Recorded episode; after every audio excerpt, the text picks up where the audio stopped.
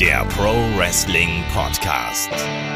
Ja, hallo und herzlich willkommen zu Headlock, dem Pro Wrestling Podcast, Ausgabe 393. Heute sprechen wir darüber, was AEW besser macht als WWE und was vielleicht auch nicht. Mein Name ist Olaf Bleich, ich bin euer Host. Bei mir das auf der einen Seite der David Cruz vom Mann TV. Wunderschönen guten Tag, David. Hallo. Und in der anderen Leitung ist der Michael Shaggy Schwarz. Wunderschönen guten Tag, Shaggy. Wunderschönen guten Tag, lieber Olaf. Wunderschönen guten Tag, lieber David. Und liebe Zuhörer und Zuhörerinnen, natürlich. Es ist heute ein emotionales Thema ein bisschen. Also ich habe ja da schon so ein bisschen im Vorfeld abgeklopft per Discord und als ich geschrieben habe und äh, angekündigt habe, dass wir über dieses Thema sprechen würden, AEW, was macht AEW besser als WWE? Da hat man schon gemerkt, da ist Emotion drin und ich bin mir auch sehr sicher, dass äh, das eine schöne Gesprächsgrundlage hier sein wird. Deswegen sind wir auch in einer großen Runde hier zugegen, um wirklich da auch verschiedene Seiten zu beleuchten. Wir wissen, David ist äh, aktuell vom WWE-Produkt eher ein bisschen kritisch. Äh, Shaggy ist grundsätzlich eher jemand, der positiv ist. David auch ein großer Fan von AEW. Ich bin irgendwo dazwischen. Also wir werden da, glaube ich, eine gute Mischung hier finden. Und an der Stelle natürlich auch noch mal, ja, unsere äh, Hinweise hier. Ähm, nicht zu vergessen, wir haben auch eine AEW-Tipprunde übrigens. Also die ist dann auch gerade jetzt für äh, Double or Nothing natürlich umso interessanter. Also wer kein WWE schaut und nur AEW schaut, gerne da vorbeischauen. kicktip.de slash Headlock AEW. Da geht's dann auch los. Auch dafür werden wir natürlich dann äh, uns noch Preise überlegen, wie sich das gehört. Und macht da einfach mit. Also wir haben beim WWE-Tippspiel hatten wir über 200 Leute jetzt am Start. AEW ist noch ein bisschen hinterher, aber ich glaube, das, das wird noch. Das wird noch, das kriegen wir noch hin. Und äh, ansonsten, bei uns steht ja auch das große äh, Jubiläum hier, bevor die 400. Und der Kai würde gerne ein Best-of-Headlock machen bei 400 Folgen ist das ziemlich viel Stuff irgendwo und deswegen brauchen wir eure Unterstützung für diesen Best-of-Podcast. Das bedeutet, ihr sucht euch eure Lieblingsstellen aus älteren Episoden von Headlock raus. Schickt uns bitte den Timecode und natürlich auch die Episode und wir schneiden das dann launig zusammen. Und äh, das Ganze schickt ihr entweder einfach an fragen.headlock.de, also Timecode und äh, ja, die Episode, oder geht bei uns auf Discord, haut Kai an, haut mich an und dann kommt das schon in die richtigen Hände und wir machen da hinterher was Schönes draus. Genau gesagt, der Kai wird das machen und auch sonst, also Episode 400. David, du warst äh, jetzt von der Belegschaft, die jetzt hier gerade sitzt, äh, bist mit am längsten dabei, neben mir natürlich. Äh, das ist schon ein ganz schönes Brett inzwischen, oder? Ja, es hat sich vor allen Dingen entwickelt. Wenn ich dran denke, dass wir anfangs hier mit diesen Headsets saßen und äh, teilweise sogar via Handy miteinander gesprochen haben, mit dem schönen Rauschen drin. Huch, es, es fühlt sich an wie äh, ewig her, aber ähm, es ist eine schöne Zeit und macht halt immer noch richtig Bock. Das, da bin ich ein bisschen überrascht. Also äh, wir hatten keinen Mal bei Headlock, dass wir irgendwie von der Stimmung her waren, ah nee, jetzt doch nicht, sondern eigentlich war immer Lust da. Ja, ähm, auch fünf Jahre sind es jetzt ja auch. Also wir kombinieren ja so ein bisschen die 400 mit den äh, fünf Jahren Headlock. Und so lange läuft das Ding schon. Das finde ich auch eben crazy. Also fünf Jahre ist eine unglaublich lange Zeit, auch für so ein Projekt, das sie jetzt alle nebenbei, neben der Arbeit irgendwo machen.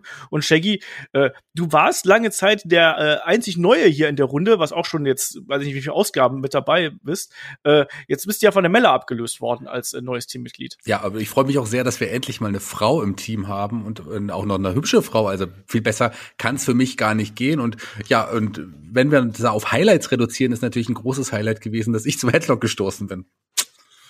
Ich dachte, der Superblow. Der Superflow ist mein absolutes Lieblingshighlight. Und ich, ich liebe es, mit David zu talken. Das machen wir echt viel, viel zu selten. Da sind so viele lustige Momente schon irgendwie passiert und über die David auch selber so sehr lachen kann. Das freut mich sehr heute, dass wir drei ich weine gerade zusammen. ja, aber in dem Moment hast du damals noch drüber lachen können. Im Nachhinein natürlich äh, war erwarten wir auch alle noch und wir wissen es ganz genau. Die Hörer fordern auch nichts anderes. In Folge 400 da muss David endlich singen. Das ist uns allen klar und das wird, ich glaube, auch passieren. Ich glaub's, ja, kannst du glauben. das, das wird sich durchziehen, damit bis Folge 1000 werden wir das hier ansprechen. Bei 1000 mache ich das. Okay. Also du weißt ja, dass wir quasi auch schon äh, weit über 450 Premium-Folgen haben. Ja, das also, zählt aber nicht. Ach so, schade. Mist. Na gut.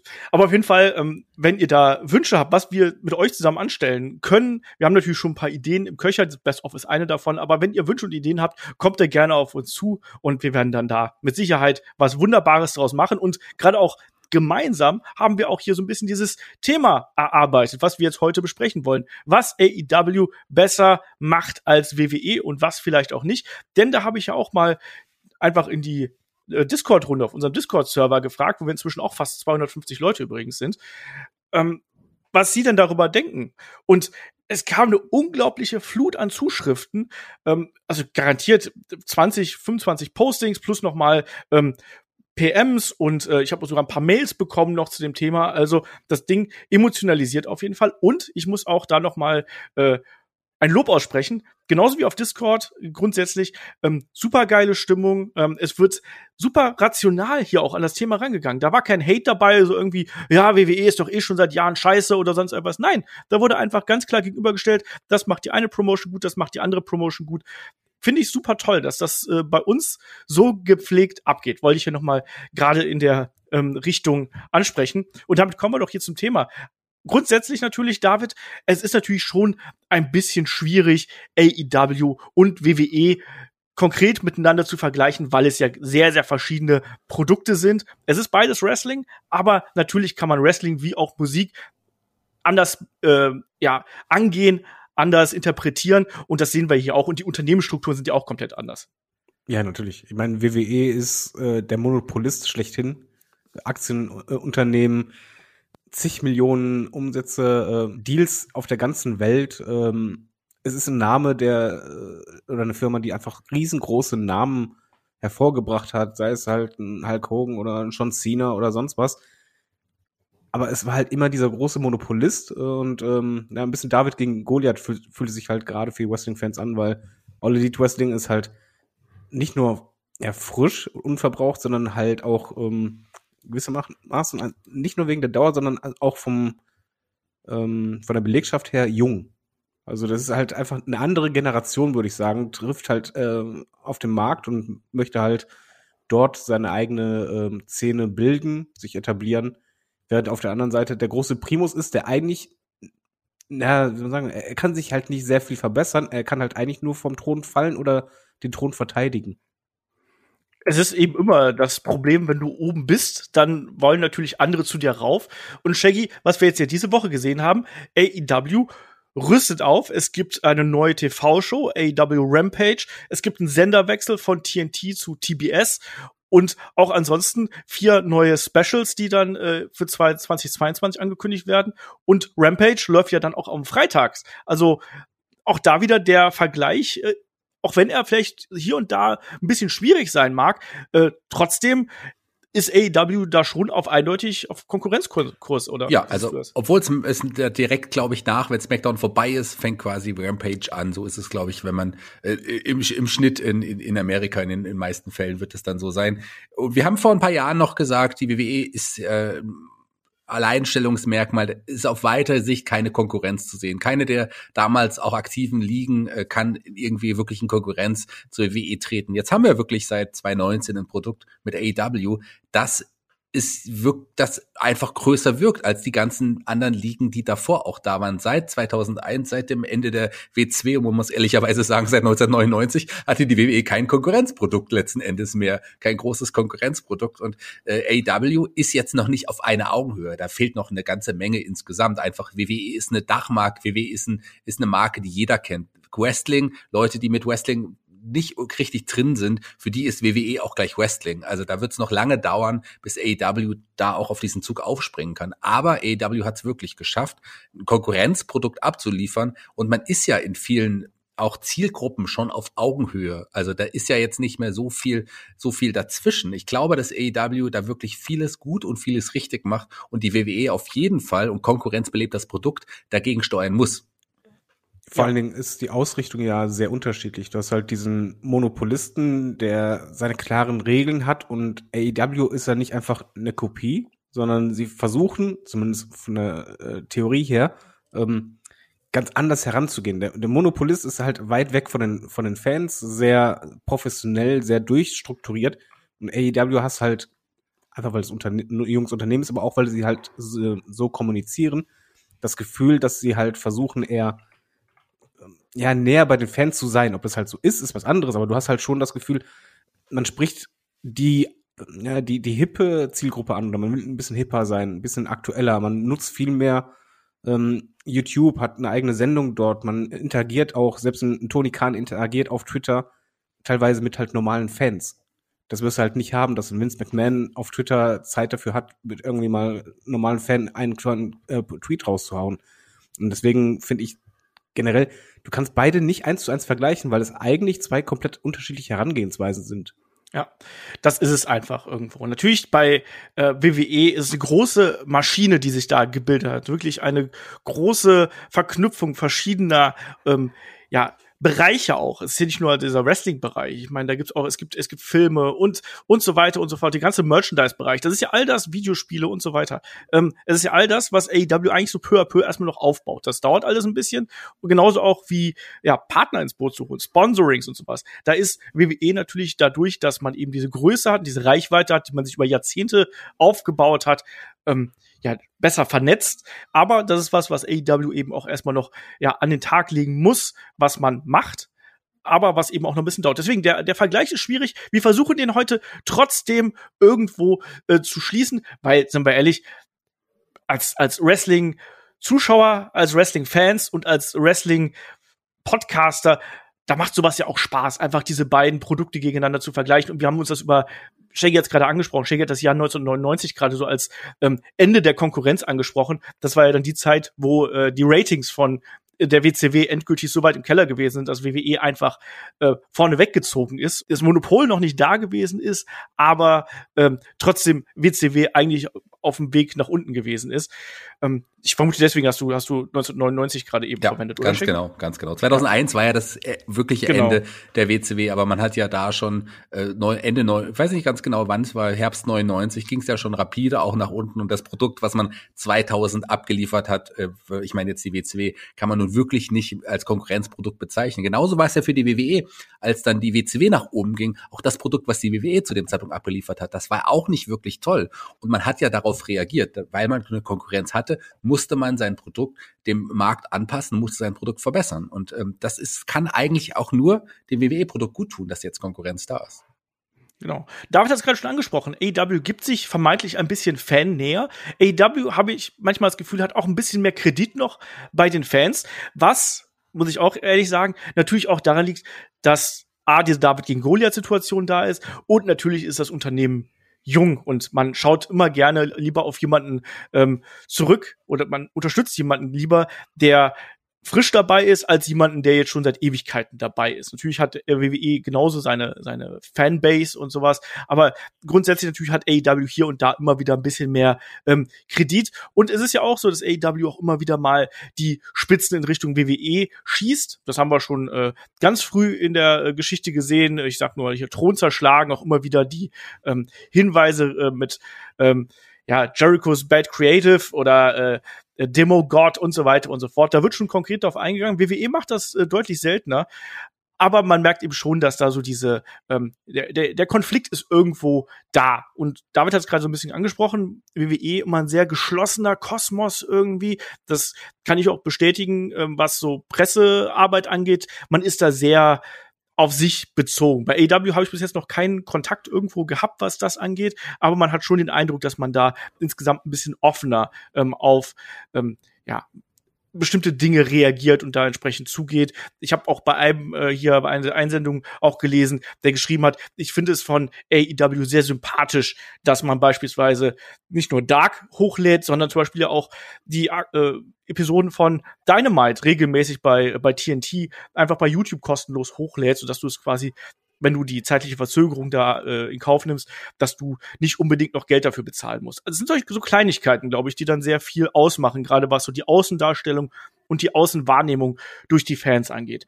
So, das war sozusagen der Basisblock, den wir jetzt hier gerade so ein bisschen äh, gefreestylt haben. Jetzt, damit wir so ein bisschen Struktur in diesen Podcast reinbekommen, ähm, haben wir uns, beziehungsweise habe ich mir verschiedene Bereiche überlegt, äh, über die wir hier diskutieren wollen. Das sind zum Beispiel nur so ein Punkt, ähm, das pure Wrestling, wir haben sowas wie Produktion, wir haben Women's Division, Main Event Szene und so weiter und so fort. Die werden wir jetzt gleich einzeln durchgehen und da werden wir dann auch einige äh, Kommentare von ähm, euch, von unseren Hörern aus der Community hier mit einbauen, die uns hier zugeschickt worden sind. Ein Punkt, den wir hier ausgelassen haben, aber voller Absicht, ähm, das sind die Kooperationen, denn dazu hatten wir im März einen kompletten Themenpodcast, das ist die Ausgabe 376, also wenn ihr dazu noch mal äh, etwas hören möchtet, wie wir darüber diskutieren, wieso Kooperationen sinnvoll sind, wie die Promotions agieren, ähm, gerne da reinhören. Und damit würde ich sagen, starten wir dann nämlich einfach genau mit dem, was ich gerade angesprochen habe. Produktion, Content und Präsentation habe ich es mal gekauft, äh, getauft. Und an der Stelle äh, dann auch vielleicht gleich mal drei kein, kleine Zitate hier. Der ähm, Guasmas, fragt mich, ob er Bayer ist. Ähm, fragt per, äh, schreibt per äh, Discord hier.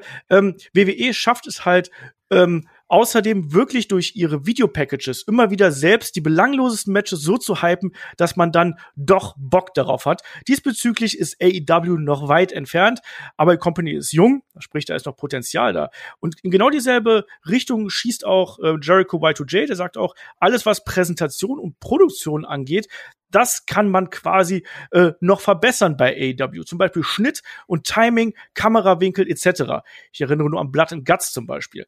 Ähm, denn da ist die WWE denen wirklich Lichtjahre voraus. Und das äh, kam ja auch bei einigen anderen noch. Der Nuno hat geschrieben, Dokus, Trailer, Videosequenzen vor den Matches sind bei WWE unangefochtene Spitze. Und Oliver hat das eben auch nochmal geschrieben. Ähm, dass man äh, bei WWE das alles viel wertiger wirkt. Ähm, zum Teil aber äh, hat er auch hier kritisiert, äh, die Themes bei AEW gefallen ihm wiederum besser, als man das bei WWE macht. Ähm, bei WWE auch das, meine Meinung, hier und da deutlich äh, generischer. Aber David, ich frage dich da erstmal. Produktion, Content und Präsentation. Ähm, was, was sind da für dich die Unterschiede? Also Produktion meine ich vor allem, was siehst du natürlich? Ne? Wie wird das dargestellt? Wie stellt man das Produkt im TV dar? Wie stellt man es live dar? Wo sind die Unterschiede? Welche ähm, Inhalte gibt's da überhaupt? Also erst einmal äh, finde ich die Einsendungen alle richtig. Da kann ich allen zustimmen. Was ich immer finde, wenn du zum Beispiel Dynamite guckst oder halt im Vergleich zu War, dass Dynamite sich ein bisschen oldschooliger anfühlt. Also du findest in der, das Opening Package, dann halt ähm, Feuerwerk und äh, los geht's, Begrüßung. Das fühlt sich halt ein bisschen an wie früher. Und äh, es ist bei mir momentan, liegt aber auch an der Location, einfach an den Thunderdome wahrscheinlich. Es ist bei mir bei WWE ein bisschen zu generisch. Was aber auf jeden Fall stimmt, sind halt gerade solche Sachen wie Trailer oder halt diese Promo-Videos, die zusammengeschnitten wurden. Auch manchmal Backstage-Videos, die halt, äh, wie, wie das gedreht wurde oder so da hast du halt oft das Gefühl, die Idee ist richtig, aber die Umsetzung ist halt einfach noch Lichtjahre von WWE entfernt. Bei WWE ist halt wirklich so, dass du teilweise einfach, selbst wenn du die Story nicht kennst oder nicht gut fandest, dass dann halt einfach da so zwei Minuten Video sind oder drei Minuten. Oder du, sechs oder sieben, manchmal genau. auch, jetzt zuletzt. Wo, wo du einfach das Gefühl hast, okay, da kommt gerade die epischste, größte Schlacht deines Lebens auf dich zu. Das können die halt so gut wie, wie kaum jemand anders. Also das muss man halt einfach ehrlich sagen es ist so ein bisschen hin und her, weil es alles Pro und Contra. Ich glaube, das ist auch etwas, was lange dauert. Das hat viel mit Erfahrung zu tun. WWE war auch nicht immer super da drin. Die haben nach und nach andere Leute reinbekommen, die das auch entsprechend gelernt haben. Selbst in der Abschlussrede von HBK damals hat er extra jemanden gelobt backstage, der immer die Videos, äh, Videos schneid, äh, schneidet. Das, das dauert. Und da ist WWE äh, einfach noch viel zu weit weg, viel zu professionell und hat vielleicht auch das Equipment dafür. Äh, klingt das vielleicht doof, weil AEW hat ja Geld und so, aber ich glaube schon, dass halt die ganze Ausrichtung, was du alles hast, das ist bei WWE anders. Eben auch, weil sie Erfahrungen haben mit Dokus und dem Network, verschiedene Pro äh, Programme, die sie halt da anbieten. Das ist einfach ein anderes äh, Set an, an Wissen und Erfahrungen, die du ausspielen kannst. Und das fehlt komplett. Was ich allerdings bei AEW zum Beispiel mag, ist neben der Tatsache, dass mir die Entrance-Teams dort auch deutlich besser gefallen, ist, dass das Produkt allgemein dynamischer auf mich wirkt. Das ist schwierig zu erklären, aber bei War und SmackDown habe ich halt das Gefühl, dass ich einen mh, mm, passiv etwas zuschaue, was eigentlich schon äh, geplant ist, durchgeplant ist. Und bei AEW habe ich halt von der Darstellung her dieses leicht hektische oft das Gefühl, äh, dass es sich deutlich dynamischer anfühlt. Mhm.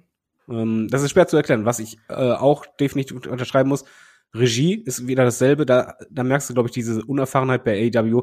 Da sind ganz, ganz oft einfach Schnitte, die nicht klug sind oder gerade Kamerawinkel, die du eigentlich so gerade nicht zeigen solltest. Aber da auch noch Schwamm drüber, weil das, das dauert, das hast du bei WWE immer noch ab und an, aber halt deutlich weniger. Was ich bei AW noch mag, so da bin ich auch durch, ähm, ist der Mut zu ein bisschen was Neuem. Zum Beispiel diese Kamera auf den äh, Turnbuckles ich glaube, wenn man die richtig einsetzt und so weiter, man probiert etwas, aber muss halt noch lernen, wie man das am besten umsetzt, dann geht deutlich mehr. Aber das, es fühlt sich momentan noch ein bisschen amateurhafter an als das durchgestylte WWE-Produkt. Was auch charmant sein kann übrigens. Ich finde, dass auch Produkte, die so von vorne bis hinten sehr glatt gebügelt sind, das auch problematisch sein kann. Das finde ich gerade etwas, was man vielleicht derzeit im Thunderdome ähm, anhaften kann. Ich finde, das ist fast schon zu glatt irgendwo. Das ist zu hell in mein, also mein persönlicher Taste jetzt irgendwo ähm, und ein bisschen zu zu poppig. Und ich glaube, das ist auch so ein bisschen was, was vielleicht WWE eher umschreibt, während vielleicht AEW sowas ist wie, keine Ahnung, Progressive Rock oder sonst irgendwas ist, ist äh, WWE irgendwo Popmusik. Und ich glaube, das, das ist auch ein Ding. Und du hast gerade so ganz nebenbei äh, den äh, ist WWE Network hier einfach so fallen lassen. Ich glaube, das ist auch was, was man hier nochmal betonen muss, was man da für eine Bibliothek hat, was da an Wissen drin steckt, auch was du an Backstage-Leuten da, an, äh, an, an äh, Legenden und an Wissen einfach da hast, ähm, die da alles mit einbringen können. Das ist schon extrem beeindruckend. Gerade das Network ist natürlich auch was, wir haben es jetzt mit Peacock gesehen, ne? also die, wo die ähm, Bildrechte einfach mal verkauft worden sind, womit man ähm, Millionen eingenommen hat. Ähm, äh, fast, war es eine Milliarde insgesamt, Shaggy? Ich meine, es war fast eine Milliarde, oder? Für ähm, vier Jahre. Ja, war, also es war auf jeden Fall mehr, als man mit dem WWE-Network alleine eingenommen hätte. Deswegen gibt es das WWE-Network ja in Amerika auch gar nicht mehr. Das ist ja etwas, was wir eigentlich tatsächlich nur für spezielle Märkte auch so nennen dürfen. Genau, und äh, da läuft jetzt auf äh, Peacock natürlich.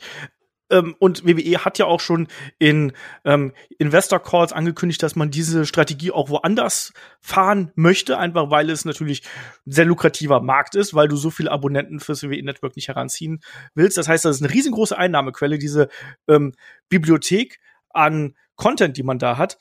Ähm, das ist ja nicht nur Raw und SmackDown, das sind die ganzen Pay-Per-Views, das ist WCW und die ganzen anderen die ganze andere alte Kram, die Indies, die jetzt noch mit dazugekommen sind und so weiter und so fort. Und ähm, das hat AEW nicht. Und ich glaube, das ist auch was ganz, ganz Wichtiges, dass auch viele, die vielleicht AEW eher mögen, aber trotzdem sagen, ah, das WWE Network habe ich trotzdem, weil ich schaue mir gerne die alten WCW-Shows an. Ich schaue gerne ECW oder sonst irgendwas. Und ja, oder AEW, Stone Cold Podcast und all so ein Zum Beispiel. Zeugs. Oder die Dokumentation, man muss ja auch sagen, wenn du dir so eine Doku anschaust auf dem Network, das ist ja durchgestylt bis zum geht nicht mehr. Die allerersten Dokus sahen nicht so gut aus, aber jetzt mittlerweile die ganzen Doku-Serien, die sind so gut durchgestylt. Wow. Ja, die sind absolut top. Und AEW, äh, das war ja auch ein Grund, weshalb man jetzt versucht, so viele Shows zu ähm, produzieren, auch äh, dazwischen auch die kleineren Dark-Episoden. Da geht es einfach darum, dass du ein Archiv erschaffst und damit dann eben Geld verdienst, was du dann äh, verkaufen kannst absolut logisch, dass man diesen Schritt, Schritt geht. So, Shaggy, jetzt habe ich hier so viel geredet. Ähm, äh, was, was siehst du hier bei, bei Produktion, Content und Präsentation äh, für Unterschiede und Gemeinsamkeiten, Stärken und Schwächen bei WWE und AEW? Na, ihr habt ja im Grunde schon sehr, sehr viel auch gesagt. Das muss ich nicht unbedingt nochmal wiederholen. Es ist ja auch so, dass ähm, AEW ähm, ja auch lernt. Die lernen relativ schnell. Man hat vieles auch wirklich ausgebessert. Es gibt immer noch die ähm, Schnittfehler, die Kamerawinkelfehler und die, auch wenn du sie manchmal charmant nennst, lieber Olaf, die reißen einen manchmal dann doch aus dem Produkt. Also ich finde, das ist dann wirkt dann tatsächlich nicht so professionell. Ich, ich ähm, habe nicht die Fehler charmant genannt, ja. will ich gerade noch mal sagen. ich habe die Gesamtpräsentation ja, charmant Aber das gehört ja auch dazu weil das fehlt, das reißt einen dann manchmal dann doch raus. Das sind so Sachen, wo man sich denkt,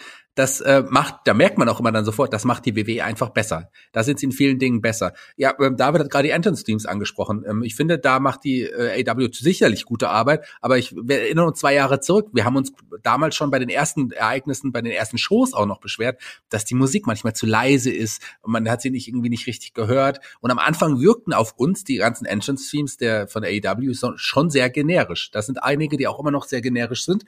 Die haben aber ein Tony Khan hat beispielsweise ja auch sein Geldbeutel geöffnet und hat äh, Musikrechte gekauft für einige, einige Wrestler, ähm, original Rocksongs, so wie man es bei ECW früher kannte. Was, die hatten es aber einfach gemacht ohne Erlaubnis. Aber hier, sagen, hier, hier hat man die Erlaubnis und hier macht man das und das ist auf jeden Fall ein guter Schachzug. Die WWE hat über diese Jahrzehnte äh, bleibt natürlich dann einfach noch mehr hängen. Gerade bei den Entrance-Streams, gerade Anfang der 90er, Jim Johnson, diese ganzen großen Sachen. Oder jetzt aber auch, es gab ja dann noch mal eine Hochphase mit den äh, Shinsuke Nakamura, mit, mit ähm, hier, mit ähm, Bobby Root. Ja, genau, mit Glorious zum Beispiel. Das waren schon großartige Songs irgendwie nochmal. Irgendwie finde ich aktuell, dass man da wieder auf so einem auf so einem Tiefpunkt angekommen ist, weil da wirklich, ich bin jemand, der mit der neuen Roman Reigns äh, Theme schon was anfangen kann. Ich finde, die passt schon ganz gut, aber ich kann auch absolut verstehen, dass man die nicht mag. Und aber ganz viele andere Songs wirken halt einfach auch wirklich sehr generisch. Und das macht AEW immer mittlerweile inzwischen besser. Man hat sich dran gewöhnt und ähm, auch, äh, auch insgesamt setzen sie die Musik auch insgesamt besser ein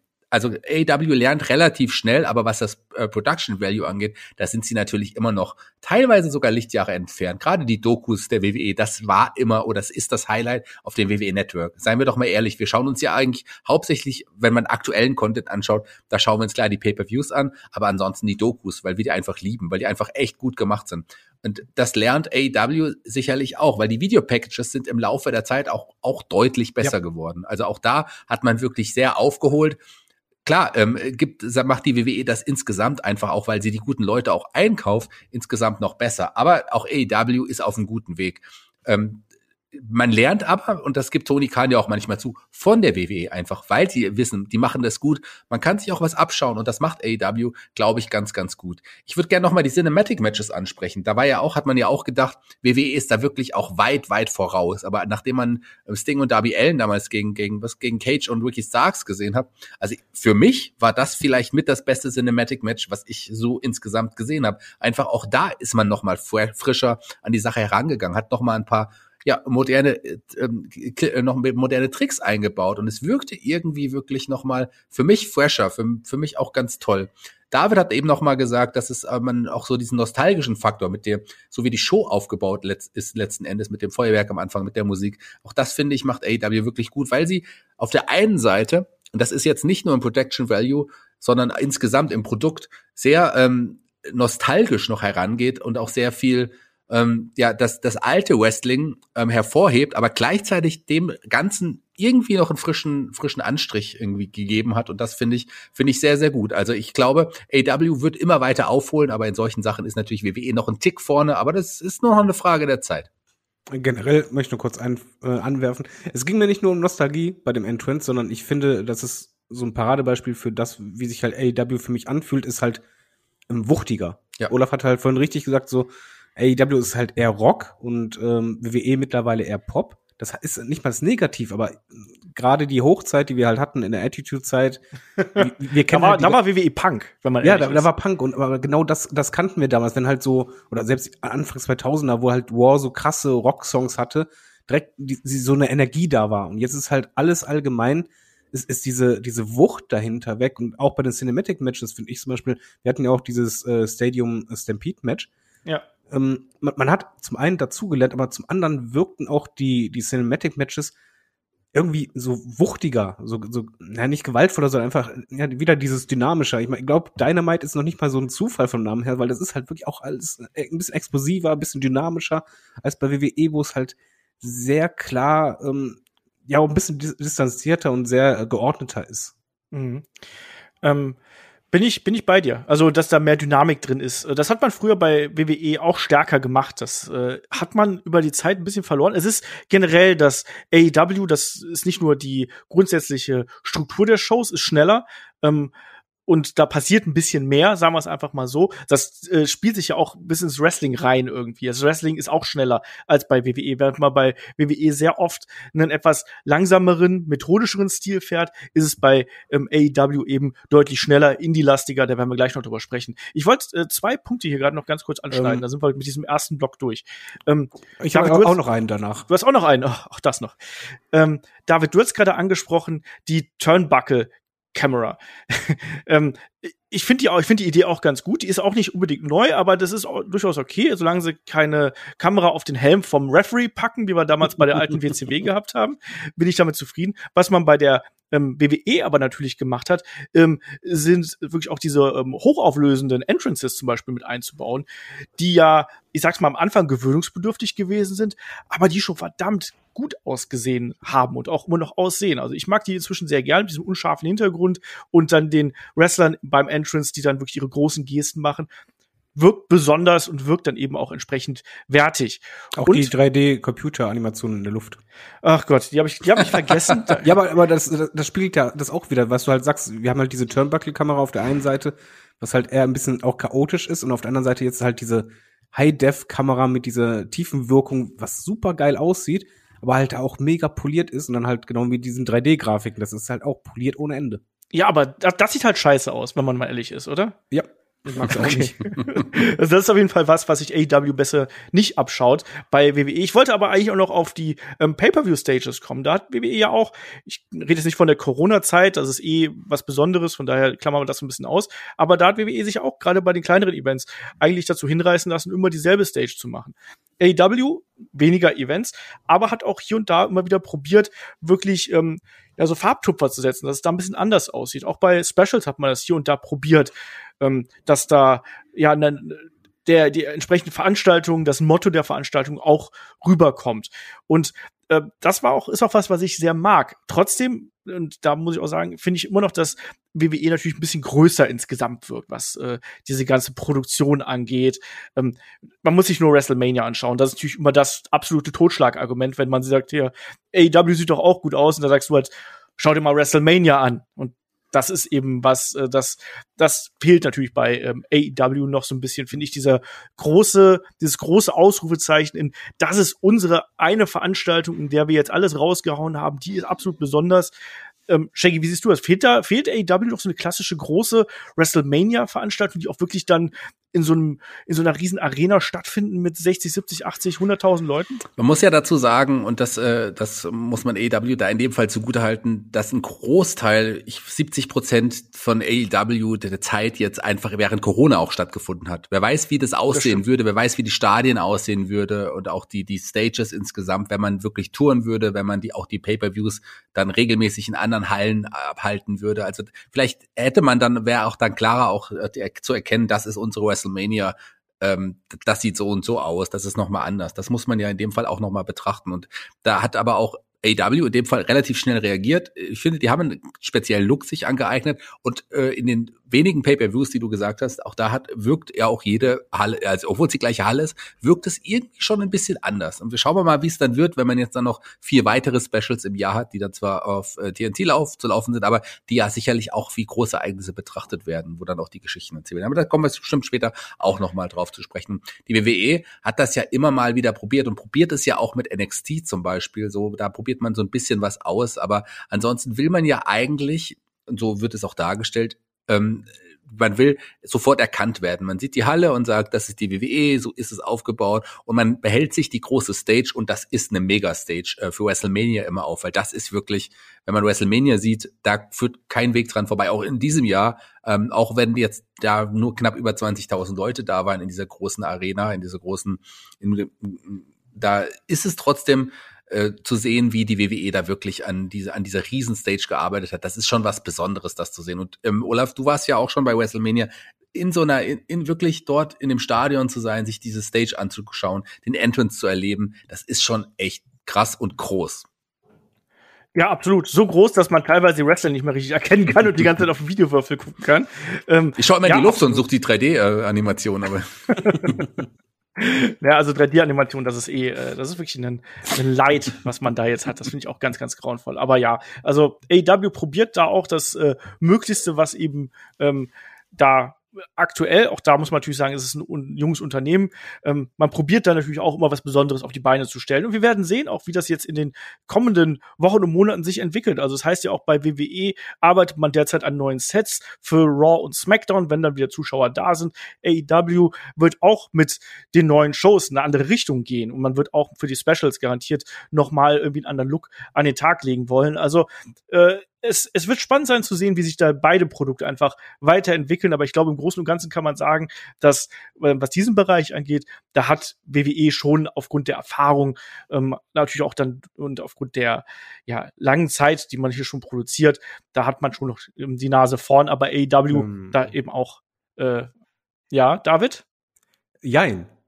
Von der, von der Qualität her, der, der Stage von WrestleMania braucht man gar nicht drüber reden, aber mir persönlich als Wrestling-Fan fehlt es total, dass die, äh, die anderen Pay-Per-Views keine eigene Stage haben. Ich weiß noch, wie es halt früher war, da hast du halt Money in the Bank gehabt und dann hing da viereinhalbtausend äh, Stühle als Kette runter. Oder Armageddon. Das war bei TLC, oder? Oder TLC und äh, bei Armageddon war da so eine Burg abgebildet und Co. Das, das war sogar damals für uns immer so ein bisschen Spannungspunkt. Ja, jetzt geht der Pay-Per-View los lass mal schauen, wie die Stage aussieht. Das ist ja mittlerweile außer WrestleMania fast komplett weg. Ich meine, okay, Royal Rumble sieht da auch anders aus, aber das liegt halt am, am Stadion selber. Da finde ich, hat AEW den richtigen Weg eingeschlagen, dass man halt versucht, diese Mottos äh, visuell darzustellen. Da ist aber noch ganz, ganz, ganz, ganz viel Luft nach oben. Da hoffe ich auch, dass einfach viel mehr kommt, wenn man halt Corona vorbei ist und man auch ein bisschen mehr Zeit hat und äh, sich eingegroovt hat. Was ich nur anmerken wollte, bevor ich es vergesse, gerade diese Specials. Ich finde, AEW hat halt von der Produktion her, hast du ein bisschen das Gefühl, sie äh, nehmen auch ein bisschen die, die Pop-Culture mit rein. Also es ist einfach dieser, dieser Zeitgeist, was gerade bei der jüngeren Zielgruppe gefragt ist oder was sie kennen, dass halt da mal Sachen dabei sind. Das kann halt einfach sein, dass du ein Motto hast, wo halt einfach der, die ganze Dynamite-Show etwas irgendwie mit Videospielen zu tun hat oder selbst sowas Banales, wie dass du beim Cinematic-Match äh, wie bei Darby Allen und Sting beim Entrance einfach so Sachen einbaust, dass, die dich an Filme wie The Purge erinnern.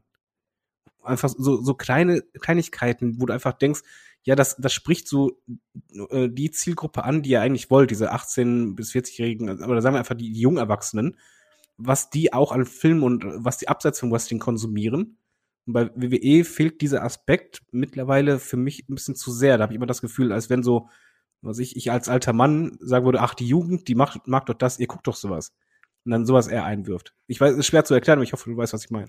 Ich glaube, ich weiß, was du meinst, ja. Aber lass hier trotzdem mal dann so Richtung Richtung äh, aktives Geschehen irgendwo übergehen und vor allem da vielleicht auch jetzt erstmal den Anfang machen mit ähm, den Bereichen kreative Prozesse, Schrägstrich Storytelling und da auch einher mit Promos und Interviews, weil ich glaube, da finden wir dann schon einen großen Unterschied und den haben auch äh, viele unserer User ähm, herausgestellt. Also der Cyrus schreibt zum Beispiel ähm, bei AEW einfach konsequentes Booking. Äh, man verfolgt einen Plan, denke ich.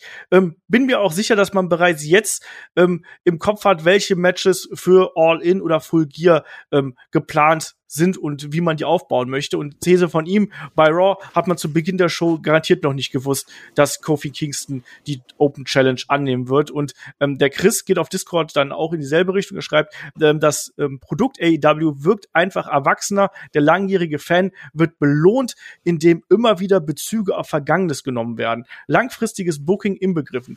WWE schafft hingegen die Big Time Feeling-Momente. Allein WrestleMania war dafür das beste Beispiel und an AEW mag ich auch die vielen kleinen Stories. Sogar bei Dark oder Elevation werden immer wieder Geschichten erzählt. Bei WWE dreht sich alles oft nur um die Championships. Das ist die ganze Story. Und der Thomas hat uns dann auch noch eine Mail geschrieben und hat dann gemeint, ähm, AEW macht Fernsehen wieder bedeutsamer. Titelwechsel, das Comeback eines Sting, Blood and Guts Special, Winter is Coming Special, Beach Break. Es lohnt sich einfach wieder regelmäßig den Fernseher einzuschalten.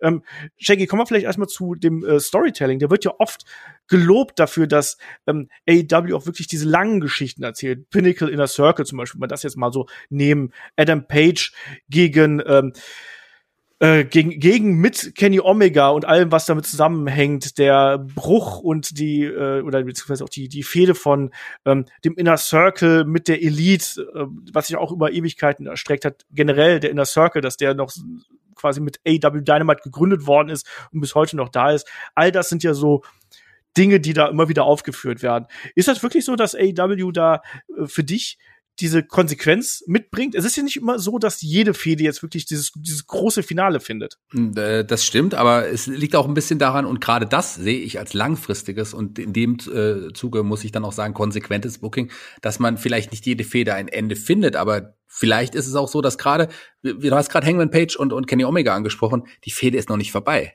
die ist gerade, ja. ja. das ist halt das Geile. Das ist wirklich, ähm, das ist wirklich langfristig gedachtes Booking, dass man Geschichten auch so erzählt, dass man sie jederzeit auch wieder aufgreifen kann. Ansonsten hat man ja hier den Vorteil, und das haben wir jetzt auch schon mal angesprochen, dass man nicht so viele Pay-per-Views hat. Klar will man die im Grunde die großen Ereignisse jetzt nicht vielleicht nicht äh, äh Blood and Guts, aber so die großen Fäden will man bei Pay-per-Views dann auch zu Ende bringen oder da vielleicht ein weiteres Kapitel. Und man nimmt sich einfach die Zeit und erzählt diese Geschichten langsam und in Ruhe. Ich meine, das hat WWE früher auch gemacht, als man noch nicht so viele Pay-per-Views hatte, als auch wirklich auf die Pay-per-Views hingearbeitet worden ist. Das macht man bei AW, klar, bringt man, will man jede Woche, Woche für Woche auch eine gute Quote bei, mit Dynamite ziehen, aber man arbeitet auch auf die Pay-per-Views hin. Bei WWE hat man so ein bisschen das Gefühl, ähm, gerade jetzt in diesem Jahr ist es extrem bei WrestleMania auf, aufgefallen, ähm, da ist es ja normalerweise anders, dass man eher auch, äh, klar, dass man normalerweise für die TV-Shows arbeitet und die Pay-per-Views einfach auch mal so da sind.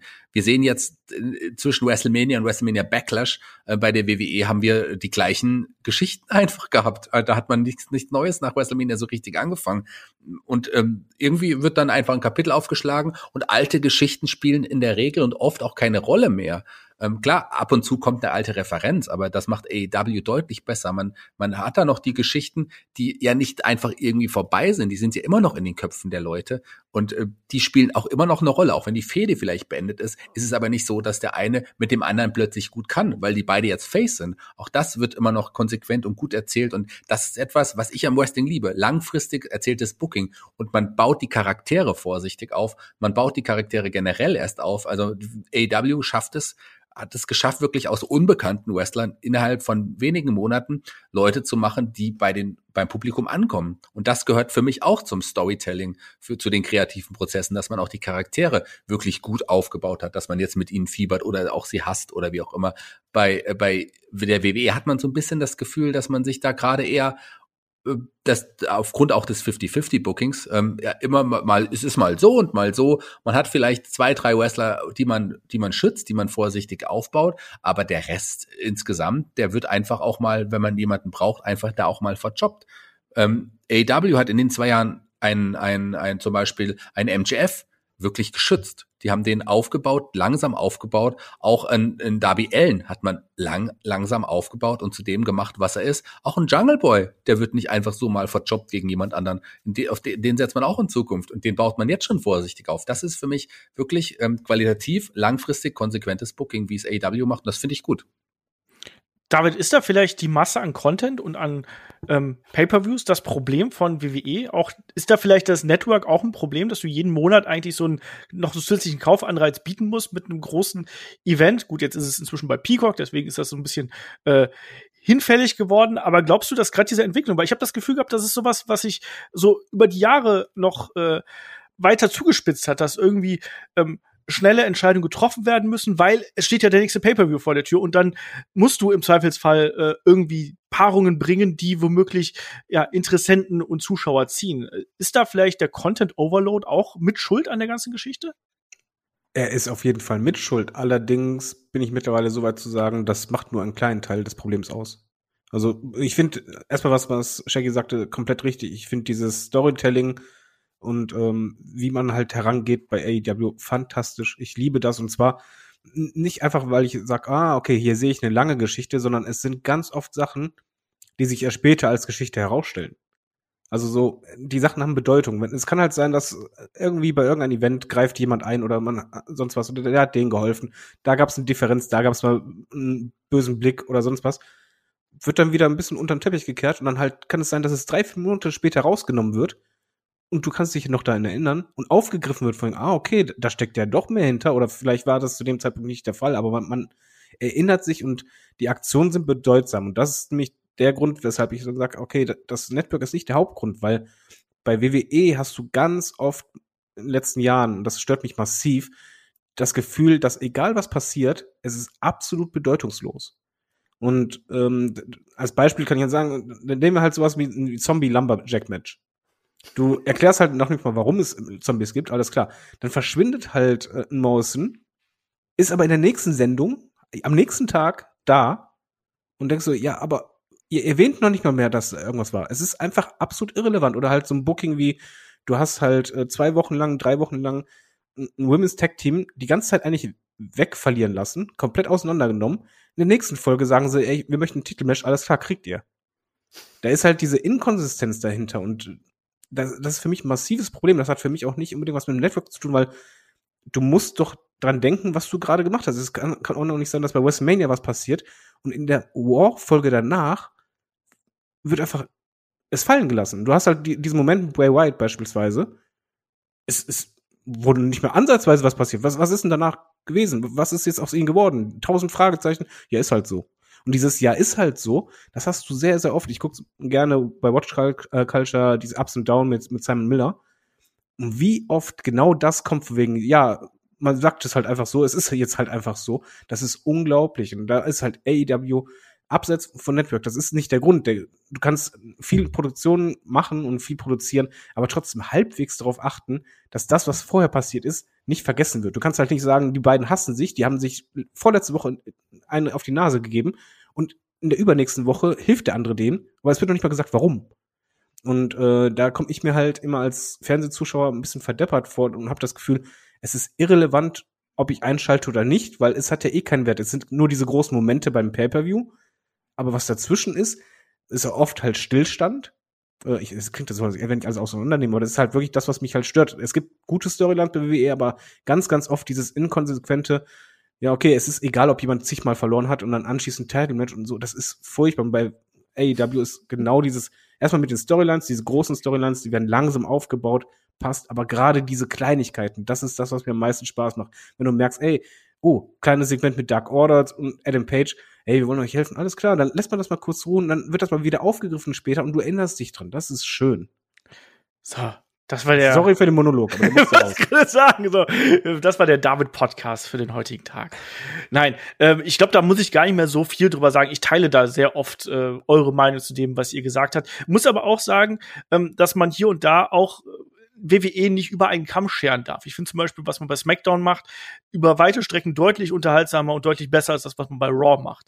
Ja. Ähm, allen voran natürlich die Geschichte um Roman Reigns und was man da zuletzt mit ihm angestellt hat, ist mit Sicherheit was, ähm, was zum Besten überhaupt gehört. Auch die Geschichte mit Roman Reigns, Daniel Bryan und so weiter und so fort. Das hat richtig Spaß gemacht. Und man hat auch bei Raw immer wieder mal so kleinere Funken gehabt, wo es interessant gewesen ist, ähm, wo es zumindest äh, Aufmerksamkeit kreiert hat, so sage ich es einfach mal. Also äh, auch Bray White gegen den Fiend war ja durchaus was, was sich lang gezogen hat, was jetzt nicht unbedingt den besten Abschluss gefunden hat, sage ich ganz ehrlich. Ich war auch nicht damit zufrieden, aber wo man auch zwischendurch mal so ja Kre Momente kreiert hat. Und das haben wir ja gerade eben schon angesprochen, dass gerade ähm, WWE extrem auf die einzelnen Momente immer hinfährt, während ähm, AEW oft eher so diese Reise auch darstellt und dann eben innerhalb dieser Reise die ähm, besonderen Augenblicke zwar darstellt, aber nicht ganz den Fokus nur da drauf legt. Ich glaube, das ist eine andersartige mhm. Ausrichtung, die man da in der Planung hat. Plus bei WWE wissen wir, da werden eben auch gerne mal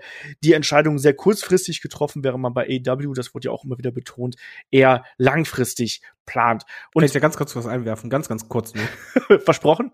Ja, versprochen. Okay. Äh, das ist nun auch der Unterschied, wie man an die Shows herangeht. Bei AEW, ich habe einen Wrestling-Fan, ewig WWE-Fan. Ich habe ihm gesagt, ja, guck's dir ruhig an, äh, das wird dir Spaß machen, aber du brauchst mehrere Folgen, um überhaupt reinzukommen, weil es halt eben nicht dieses große Bang ist, sondern einfach die Spannung entsteht dadurch, dass du halt diese Reise mitgegangen bist. Und deswegen hat AEW auch andere Voraussetzungen, quasi neue Zuschauer zu erreichen, weil die müssen, eine Folge wird nie reichen, damit du reinkommst. Du brauchst viele Folgen und wenn du drin bist, dann passt es. Das ist eben auch hier und da für manchen Fan ein bisschen ein Problem. Das hat der äh, Rincewind bei uns auf ähm, Discord geschrieben, dass er gesagt hat, man braucht viel zu viel Zeit, um das alles zu verfolgen. Ich meine, WWE, klar, ist ein bisschen Soap-Opera-mäßig, da kannst du auch mal eine Woche auslassen, aber bei AEW wirst du dazu gezwungen, dass du wirklich das alles verfolgst, damit du die kleinen Details irgendwo erfährst. Und ich glaube auch, dass das für AEW eine große Herausforderung sein wird, jetzt noch eine Stunde mehr, die man dann demnächst produziert, das wirklich ähm, unter einen Hut zu bekommen. Shaggy, wie siehst du das? Gerade auch äh, in der langen Perspektive, was äh, da bei AEW jetzt passiert. Es wird eine Herausforderung werden, oder? Die äh, AEW Rampage-Sendung. Klar, wird das auf jeden Fall eine Herausforderung werden. Man äh, beschränkt sich ja bei, gut, man hat die Erfahrung mit Dark und Dark Elevation da hat man ja zwei Shows, aber da werden die Storylines wirklich sehr, sehr gering gehalten. Es ist eher eine Ausnahme, wenn da auch mal eine zumindest wichtige Story weitererzählt wird, auch mit Interviewsegmenten. Passiert mal, aber, im Grunde sind das die kleinen Stories und die Charaktere, und, die da eher erklärt werden. Und Entschuldige, wenn ich dir das zwischenfahre. Und da sind die Augen nicht so drauf gerichtet, das muss man auch sagen. Klar sind die Zuschauerzahlen gut, aber es ist jetzt nicht so, als ob das der Fokus wäre. Und es ist ja auch nicht so, dass bei äh, irgendeinem äh, Pay-per-View oder sonst irgendwas, irgendwelche Darkfäden äh, zu einem Schlussstrich äh, gezogen werden. Klar, klar nicht. Auch wenn man da sagen muss, dass das ja die Peter Avalon Show ist. Aber da muss ich dir leider auch recht geben. Da hast du, da hast du vollkommen recht. Warte nur auf den Podcast, Shaggy. Der ist noch in der Mache. Also das Team arbeitet noch dran. Da muss man auf jeden Fall noch ein bisschen äh, an einigen Stellschrauben ähm, äh, stellen. heißt das? Ziehen? Äh, drehen? Drehen. Drehen, An einigen Schrauben. Stellschrauben drehen. Da, arbeitet ähm, das Team äh, ist, ist schon sehr gut vorgeschritten, kann man auf jeden Fall so sagen letzten Endes. Ähm, klar wird Rampage auf jeden Fall eine Herausforderung, weil die zweite Show muss auch erzählt werden. Aber ähm, wir wissen, ähm, vielleicht muss man dann auch wirklich auch die, die Last des großen Storytellings, und Tony Khan ist ja hier wirklich auch federführend, noch auf mehr Schultern letzten Endes verteilen. Man hat ein großes Roster, man hat genug Leute, um mit ihnen auch Geschichten zu erzählen. Und man sie wird sicherlich auch vielleicht auch exklusive Rampage-Geschichten haben, wo, was ich zwar nicht glaube, aber man hat dann zwei Shows in der Woche, wo man auch wirklich eine Geschichte weiterbringen muss. Im Moment hat man es wird ja quasi fast eine Verdopplung sein. Ich weiß nicht, ah, wissen wir ja schon, ob Rampage zwei Stunden oder eine Stunde sein Eine wird? Stunde. Eine Stunde, okay. Das ist zumindest schon mal ein Vorteil. Man kann da schon ein bisschen was erzählen und es wird auch trotzdem so ein eigenes Profil auch haben. Ich glaube, es wird sich ein bisschen von Dynamite sicherlich unterscheiden und das ist auch gut und das ist auch total wichtig. Und man braucht eigentlich die dritte Stunde wirklich, um wirklich einen Großteil des Rosters auch gut einsetzen zu können mit Geschichten und ich, ich da gebe da schon mal Kredit, weil ich finde, dass das AEW in den letzten Monaten wirklich sehr, sehr gut gemacht hat. Ich schalte AEW Dynamite jede Woche ein und ich will immer auch wissen, wie es weitergeht. Und das schafft man damit. Und ich glaube, wenn man Rampage noch dazu hat, da verliert man auch nicht, sondern das, da hat man einfach mehr Zeit, um die Geschichten vielleicht noch intensiver zu erzählen. Ich finde es gut und ich glaube, dass AEW das schafft. Bin gespannt. Also ich äh, bin da wirklich neugierig drauf, wie man äh, Rampage hier einsetzen wird und wie man das darstellen wird. Man bekommt natürlich so ein bisschen das äh, Thunder-Feeling irgendwo. Ich hoffe, das macht man besser als die WCW damals. Ähm, nächster Punkt. Promos und Interviews. Und da haben wir auch einen sehr äh, großen Kontrast eigentlich. AEW oft sehr gefreestylt. Ähm, auch da nicht immer perfekt, muss man sagen, aber dafür eben emotional auch mit mehr Gewalt natürlich innerhalb der Promos gerade und auch mit mehr Hass innerhalb der Interviews. Bei Raw und SmackDown sehr stark geskriptet. Ähm, einige Wrestler haben Freiheiten, aber bei AEW ist es dann eben anders. Da hat man, gibt man vielen Wrestlern einfach so komplett äh, freie Hand mit dem, was, was da passiert. Auch da, David, sieht man eigentlich wieder den Kontrast der Produkte. Also bei AEW lässt man eher ein bisschen freie Hand, hofft darauf, dass da was, was Gutes bei rauskommt. Bei WWE lieber ein bisschen restriktiver, ähm, um wahrscheinlich auch äh, ja das Gesamtkonzept irgendwie nicht, vielleicht auch um da irgendwie Konflikte zu vermeiden, David? Ja, um, ich würde sagen, mehr Kontrolle zu haben. Ja, genau. Also ich finde, das ist einer der, der größten Kritikpunkte bei mir oder an, an WWE oder der, das Positive an AEW. Ich finde es so angenehm, dass halt, du merkst, da sind keine Skripte, die, die man halt wortwörtlich vor allen Dingen nachsagt, sondern ist Freestyle. Das heißt nicht, dass es immer funktioniert. Aber was du dadurch erreichst, ob die Promo gut ist oder nicht, es ist halt glaubwürdiger und vor allen Dingen reden die Wrestler so, wie halt Menschen reden. Bei War und SmackDown hast du ganz oft bei den Promos diesen Moment, wo du einfach denkst, das kannst du in einem Drehbuch zum Beispiel schreiben, aber kein Mensch der Welt redet so. Keiner nimmt solche Formulierungen, auch wenn du gerade merkst, diese künstlichen ähm, Formulierungen, wo du weißt, okay, die versucht man jetzt reinzubringen, die werden halt die Kommentatoren wahrscheinlich die nächsten Monate immer wieder sagen müssen. Das ist so gekünstelt und macht auch viel kaputt. Auch dadurch hast du halt oft so ein gewisses Schema. Bei den Frauen hast du be beispielsweise die letzten äh, zwei, zweieinhalb Monate dass eigentlich standardmäßig die Promos so sind, dass wenn das Wort Bitch fällt, das unterstreichen soll, dass es halt heftiger ist. Aber es ist immer dieses selbe Wort. Es ist immer derselbe Aufbau. Und ich finde, die Wrestler, wenn die mehr Freiheit hätten bei WWE, würden auch ganz viele Promos viel ja unterhaltsamer sein und vor allen Dingen sich authentischer anfühlen. Gerade wenn du diese Talkshow-Segmente hast, wo du halt merkst, es geht eigentlich nicht voran inhaltlich, aber die Formulierungen sind auch noch so, dass halt keiner so redet. Da springe ich halt komplett weg. Jackie, wie siehst du das? Wie siehst du die Promo- und Interview-Abteilung? Zu den Kommentatoren kommen wir gleich auch. Ich sehe schon, das wird hier eine äh, etwas längere Geschichte. Wir werden die Fragen ein wenig kürzer halten. Ähm, deswegen, Shaggy, wie siehst du hier die, äh, die Geschichte, was äh, ähm, Promos und Interviews angeht? Ja, ich bin der Improvisationsschauspieler, wie, wie du auch weißt. Also ich bin ja auch jemand, der auch dafür, da, eigentlich dafür ist, dass man vielleicht ein paar Stichworte bekommt, die man einbauen soll. Das ist wahrscheinlich das Beste und dann einfach drauf loslegen kann. Es ist nur wirklich so, dass das auch nicht jeder kann. Also klar gibt es eine Handvoll Leute, die das gut machen. Ich meine, bei WrestleMania haben wir es gesehen. Da war die WWE am ersten Tag, als da dieses Unwetter war, äh, da mussten sie kurz improvisieren und haben dann einige Wrestler vor die Kameras geholt und da haben sich einige gut angestellt, einfach weil sie es können, weil wir wissen, die können gut sprechen. Andere haben da einfach auch wirklich keine gute Leistung abgeliefert. Allen voran Shane McMahon vielleicht, der dann vielleicht mit die schlechteste Promo gehalten hat. Vielleicht hilft es bei ihm besser, wenn er da geskriptet ist. Es kommt auch immer wirklich drauf an. Aber, da muss ich da echt Genau, ganz, ganz kurz. Wir haben zum Beispiel bei, bei Talking Smack auch immer wieder so ja. Ausbrüche gehabt oder, oder äh, solche Geschichten, ne? Also, wo wir dann, wo wir dann selbst, äh, weiß ich nicht, egal ob es jetzt Cesaro gewesen ist, der dann wirklich so von innen heraus gesprochen hat oder äh, eine Peyton Royce, äh, die dann auch auf einmal so eine so eine flammende Rede gehalten hat und gut, dann wurde sie Wochen später entlassen, aber wahrscheinlich deswegen. Ja. Aber man, man kann es ja und ich, ich wollte gerade David zustimmen, weil es wirkt einfach auch realer, wenn du einfach die Leute drauf lossprechen lässt. Ich meine, wir erinnern uns an die gnadenlose äh, Callisto-Promo, als der quasi seinen Text ablesen sollte, aber seinen Text vergessen hatte und dann einfach aus dem Bild gegangen ist. Das ist ja auch, das habe ich bis heute auch nicht vergessen. Und das würde hätte nicht passiert, wenn er einfach so drauf losgeredet hätte, wenn man ihm vielleicht gesagt hätte, so das ist wichtig, das äh, sprich mal an. Äh, das kann nicht jeder, aber ich glaube, man kann es lernen und man kann es üben. Und das ähm, bei EW merkt man ja auch, einige können besser sprechen als andere. Wenn, wenn man da Eddie Kingston sieht, der ist einfach ein Gott am Mikrofon. Also den kann man fast gar nicht toppen. Oder auch in, in Jericho, der, die, die wissen einfach, wie man zu reden hat, wie man die Punchlines setzt, wie man die Beats setzt im, im einzelnen Reden. Also das sind die auch äh, das, das, das haben die gelernt. Beide ja auch früher viel im Impro-Bereich gearbeitet. Also man kann sowas lernen und es ist immer besser, würde ich jetzt mal behaupten. Aber bei so einem glatt gebügelten, das meine ich überhaupt nicht negativ, Produkt, wie es die WWE auch für die TV-Shows hat, kann man das schon verstehen. Dann sollten die Leute aber nicht unbedingt mit den Worten eines Vince McMahon sprechen. Auch das hat David ja gerade eben so schön gesagt. Das sind dann irgendwelche Redewendungen, die keiner benutzt. Warum soll das denn so sein?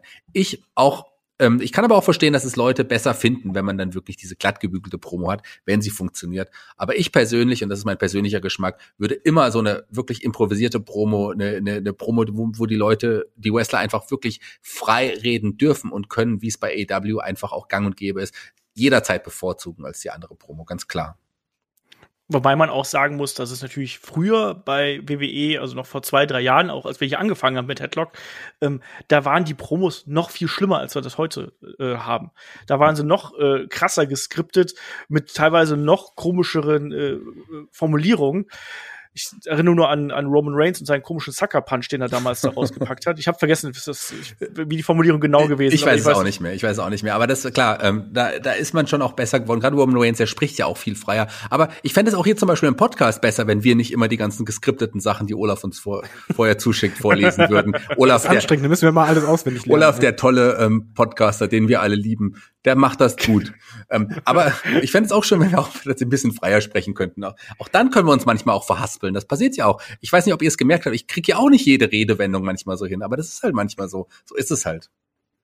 Genau das. Und damit kommen wir an der Stelle auch zu den Kommentatoren, weil auch da gibt's äh, drastische Unterschiede und da hat der Torf bei Discord geschrieben, ähm, wo beide Ligen aktuell keine gute Figur abgeben, ist meiner Meinung nach der Kommentar. Was für eine Wohltat waren Leute wie Hinen oder Monsoon, ähm, die auch noch äh, für etwas standen, beziehungsweise ein Gimmick hatten, ähm, Klar, Leute wie Jerry Lawler waren immer ätzend, aber ähm, das wurde damals noch überstrahlt durch die guten Leute. Also der hm. Kommentar bei AEW und WWE grundsätzlich unterschiedlich. Auch da, ähm, David hat gerade den Punkt gebracht, dass immer wieder bestimmte Formulierungen wiederholt werden. Das ist ja bei WWE unfassbar, wie oft da die Spitznamen wiederholt werden oder bestimmte andere Formulierungen einem gebetsmühlenartig in den Schädel eingehämmert werden und äh, bis man es wirklich auswendig kann und bis man auch am äh, Abend noch den Tribal Chief äh, acknowledgen möchte oder sonst irgendwas.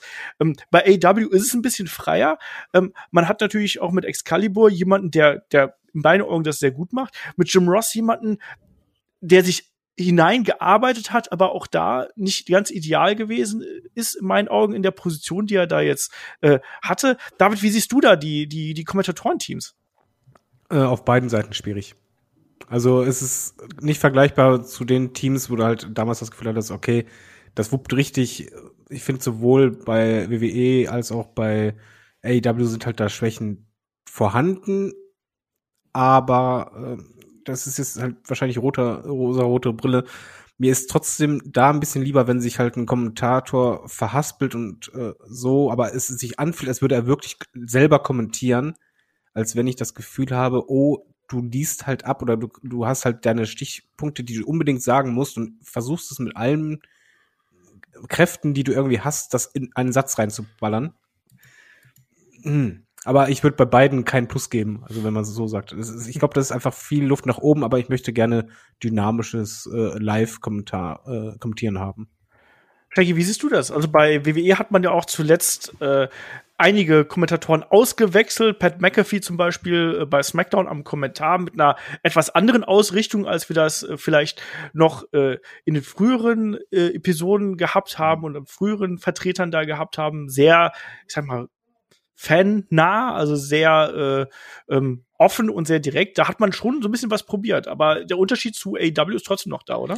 Ja, aber das auch, ähm, da hat David auch vollkommen recht, das ist auch Geschmackssache. In, äh, Pat McAfee hast du gerade angesprochen, äh, den gibt Leute, die mögen den seinen Stil nicht. Ich finde den Stil ganz in Ordnung. Ich mag das eigentlich ganz gerne. Aber auch das ist wirklich, ähm, entweder mag man das oder mag man das nicht. Du hast Excalibur angesprochen. Das ist ja jemand, der dann Move für Move auch einfach wiedergibt, den, der auch Moves, die ganz überraschend sind. Ich erinnere mich aber auch an seinen, an seine Aussage als, erinnert ihr euch als äh, Butcher, Blade and Bunny debütiert sind, als sie da aus diesem Loch rausgeklettert sind. Und er, oh no, it's the Butcher, it's the Blade, it's the Bunny, die vorher man überhaupt nicht kannte. Also ähm, es ist schwierig, es ist wirklich Geschmackssache. Auch ein Jim Ross, der hatte, der hat sich wirklich gebessert, aber auch der macht immer noch große Fehler. Der war mal der beste Kommentator überhaupt. Ich finde auch, dass Jerry Lawler seine Sache ähm, größtenteils auch richtig gut gemacht hat lange. Gerade so auch äh, damals in Verbindung mit, mit Jim Ross. Das hat schon super funktioniert. Also das ist wirklich große Geschmackssache. Ich mag, ich mag die Zusammenstellung, weil es auch so ein bisschen abwechslungsreich ist bei AW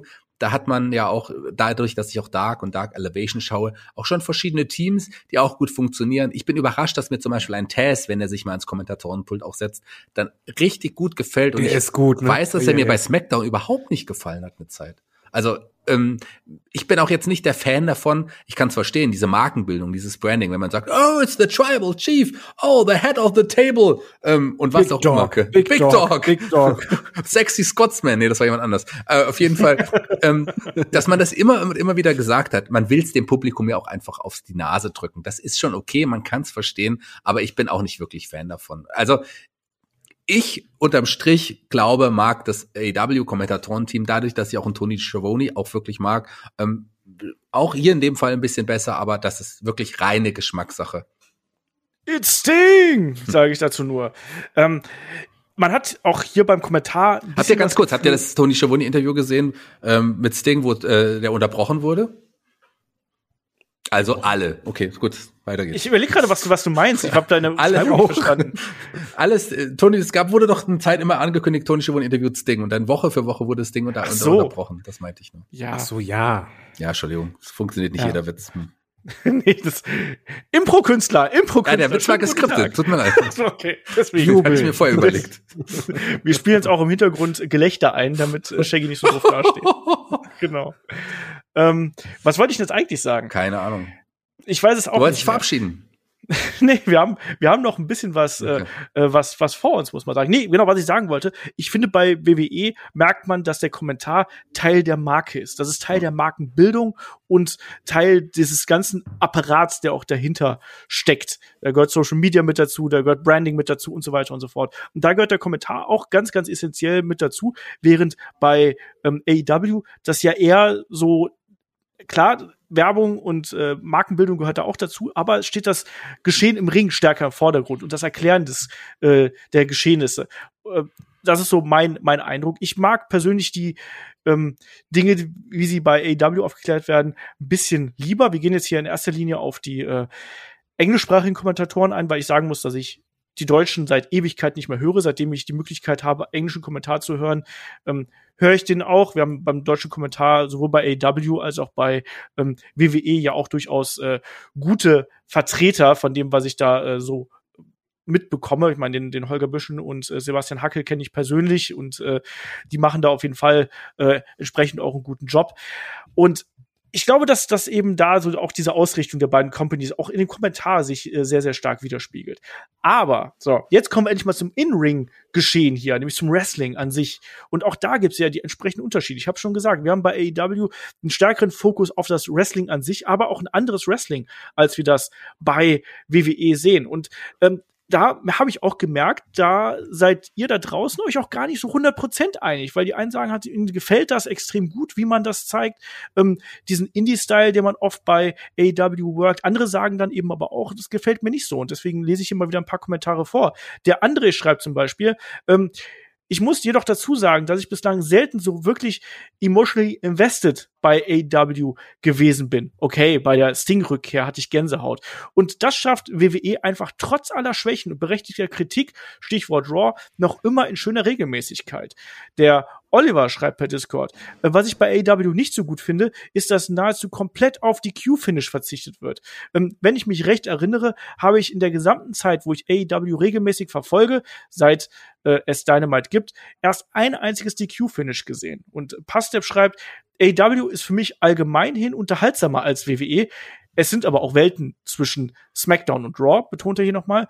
Ähm, wobei ich den Wrestling-Stil von AEW ähm, auch auf Dauer recht eindimensional finde. Der stumpft mich irgendwie ab. Gerade der Wrestling-Stil der Gebrüder Buck nervt mich auf Dauer sehr. Das ist too much. Ähm, das hat bei mir dazu geführt, dass ich mittlerweile am liebsten die WCW Ende der 80er und Anfang der 90er auf dem Network schaue und das als 99er Jahrgang. Also Shaggy, das ist schon fast ein bisschen kurios, aber äh, ich kann das teils durchaus auch nachvollziehen. Mein Regelwerk bei AEW ist ja durchaus was, was äh, schwierig äh, gewesen ist, äh, Tag Team Wrestling und so.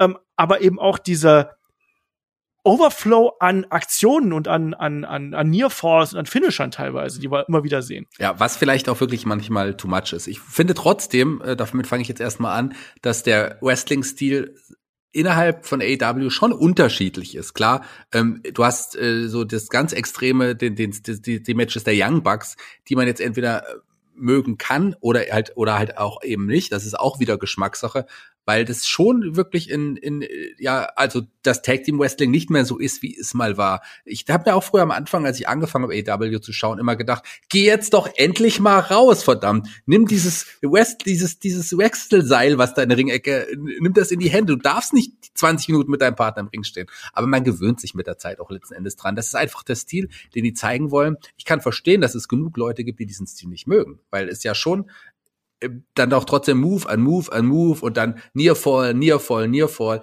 Aber das ist der Stil einfach, den die Young Bucks mögen und den sie auch so gewöhnt sind. Man sieht das nicht in jedem Match. Klar hat man das in einigen Matches auch, aber ähm, deswegen wird das ja auch immer so als dieser Indie-Stil, dieser Flippy-Shit-Stil auch so ein bisschen abgetan. Aber AW ist schon sehr facettenreich. Man hat schon genug Wrestler, die auch andere Stile letzten Endes gehen.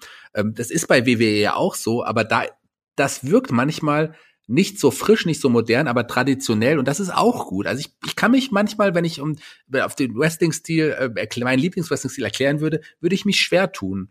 Ähm, aber was wichtig ist, sind halt wirklich die die Stories, die in dem Wrestling-Match erzählt werden und die funktionieren auch mit dem Young Bucks-Stil.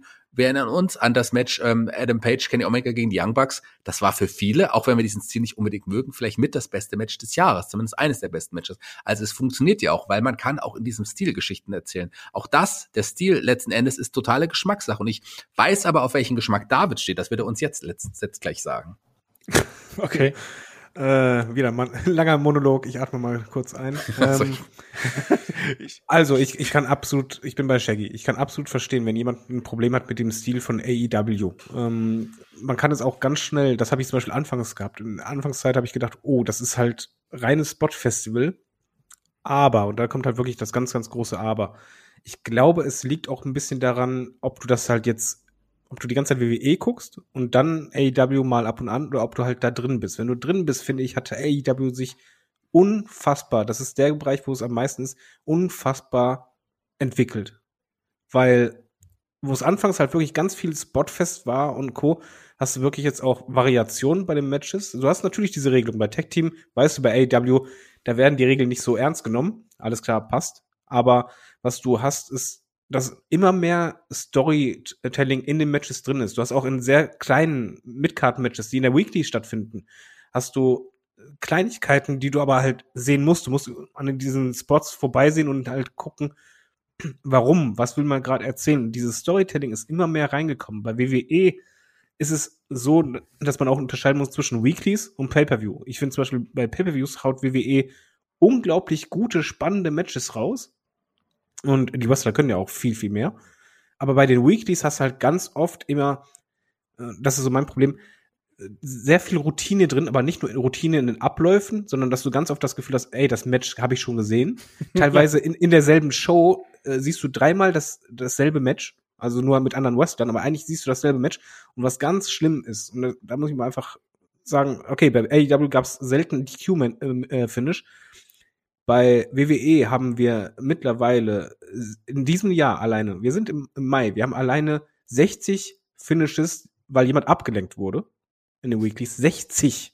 Führst du eine Liste das, oder hast du eine Statistik? Zu? Nee, bei, ist bei Ups und Downs. Okay. Bei äh, What Culture. Dann macht er das nämlich auch, weil er halt einfach sagte, es ist jedes Mal, du hast 30 Mal schon ähm, die, die Roll-Up-Finishes, so wenn du die zusammenzählst, hast du halt 90 Mal Ablenkung oder Roll-Up. Du hast bei WWE fast nie ein cleanes Finish. Und das ist eine Kleinigkeit, die ich bei AEW sehr mag. Du hast fast immer ein cleanes Finish oder man hat keine Angst, dass jemand clean verliert weil es halt irgendwie was bewegt. Und ich brauche unbedingt auch diese, kann auch glücklich sein, aber ich brauche einfach mal auch diese klaren Siege.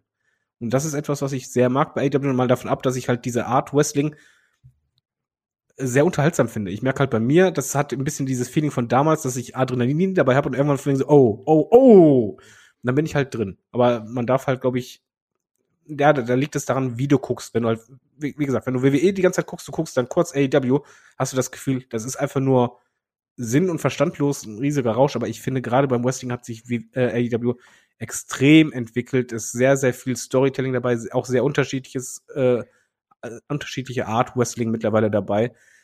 Da gehen sie in genau die richtige Richtung für mich persönlich ich wollte mich gerade ansprechen. Ich glaube, man darf AEW halt nicht über diesen Indie-Kamm scheren, sondern AEW hat inzwischen eine große Vielzahl an ähm, verschiedenen Stilen. Wir haben es jetzt zuletzt gesehen, dass wir da ähm, eine ähm, ja, sowas wie, wie Blood and Guts einfach mal haben. Also wirklich so eine Schlacht. Klar, da waren auch spektakuläre Aktionen drin, aber das war mal was ganz, ganz anderes, dass wir das in, in der Weekly bekommen haben. Wir haben wirklich auch immer wieder Hardcore-Elemente dazwischen. Ähm, Ne? Wir haben auch manchmal Dinge, die daneben gehen. Ich sag nur ähm, Exploding Barbed Wire, äh, Deathmatch und so. Klar, aber wir haben ähm, Hardcore da drin, wir haben Highflying da drin, wir haben auch sehr viele Wrestler dabei, die ein traditionelles Wrestling fahren. Gerade Leute wie ein MJF oder auch ein Cody zum Beispiel äh, sind ja eher ähm, ja, Traditionalisten, was ihren Wrestling-Stil angeht, plus natürlich dann ja diesen Indie-Style, den wir dann gerade in der Tag-Team-Division haben. Aber man versucht schon da ähm, eine gewisse Vielfalt reinzubringen und das ist, glaube ich, auch ein großer Vorteil. Bei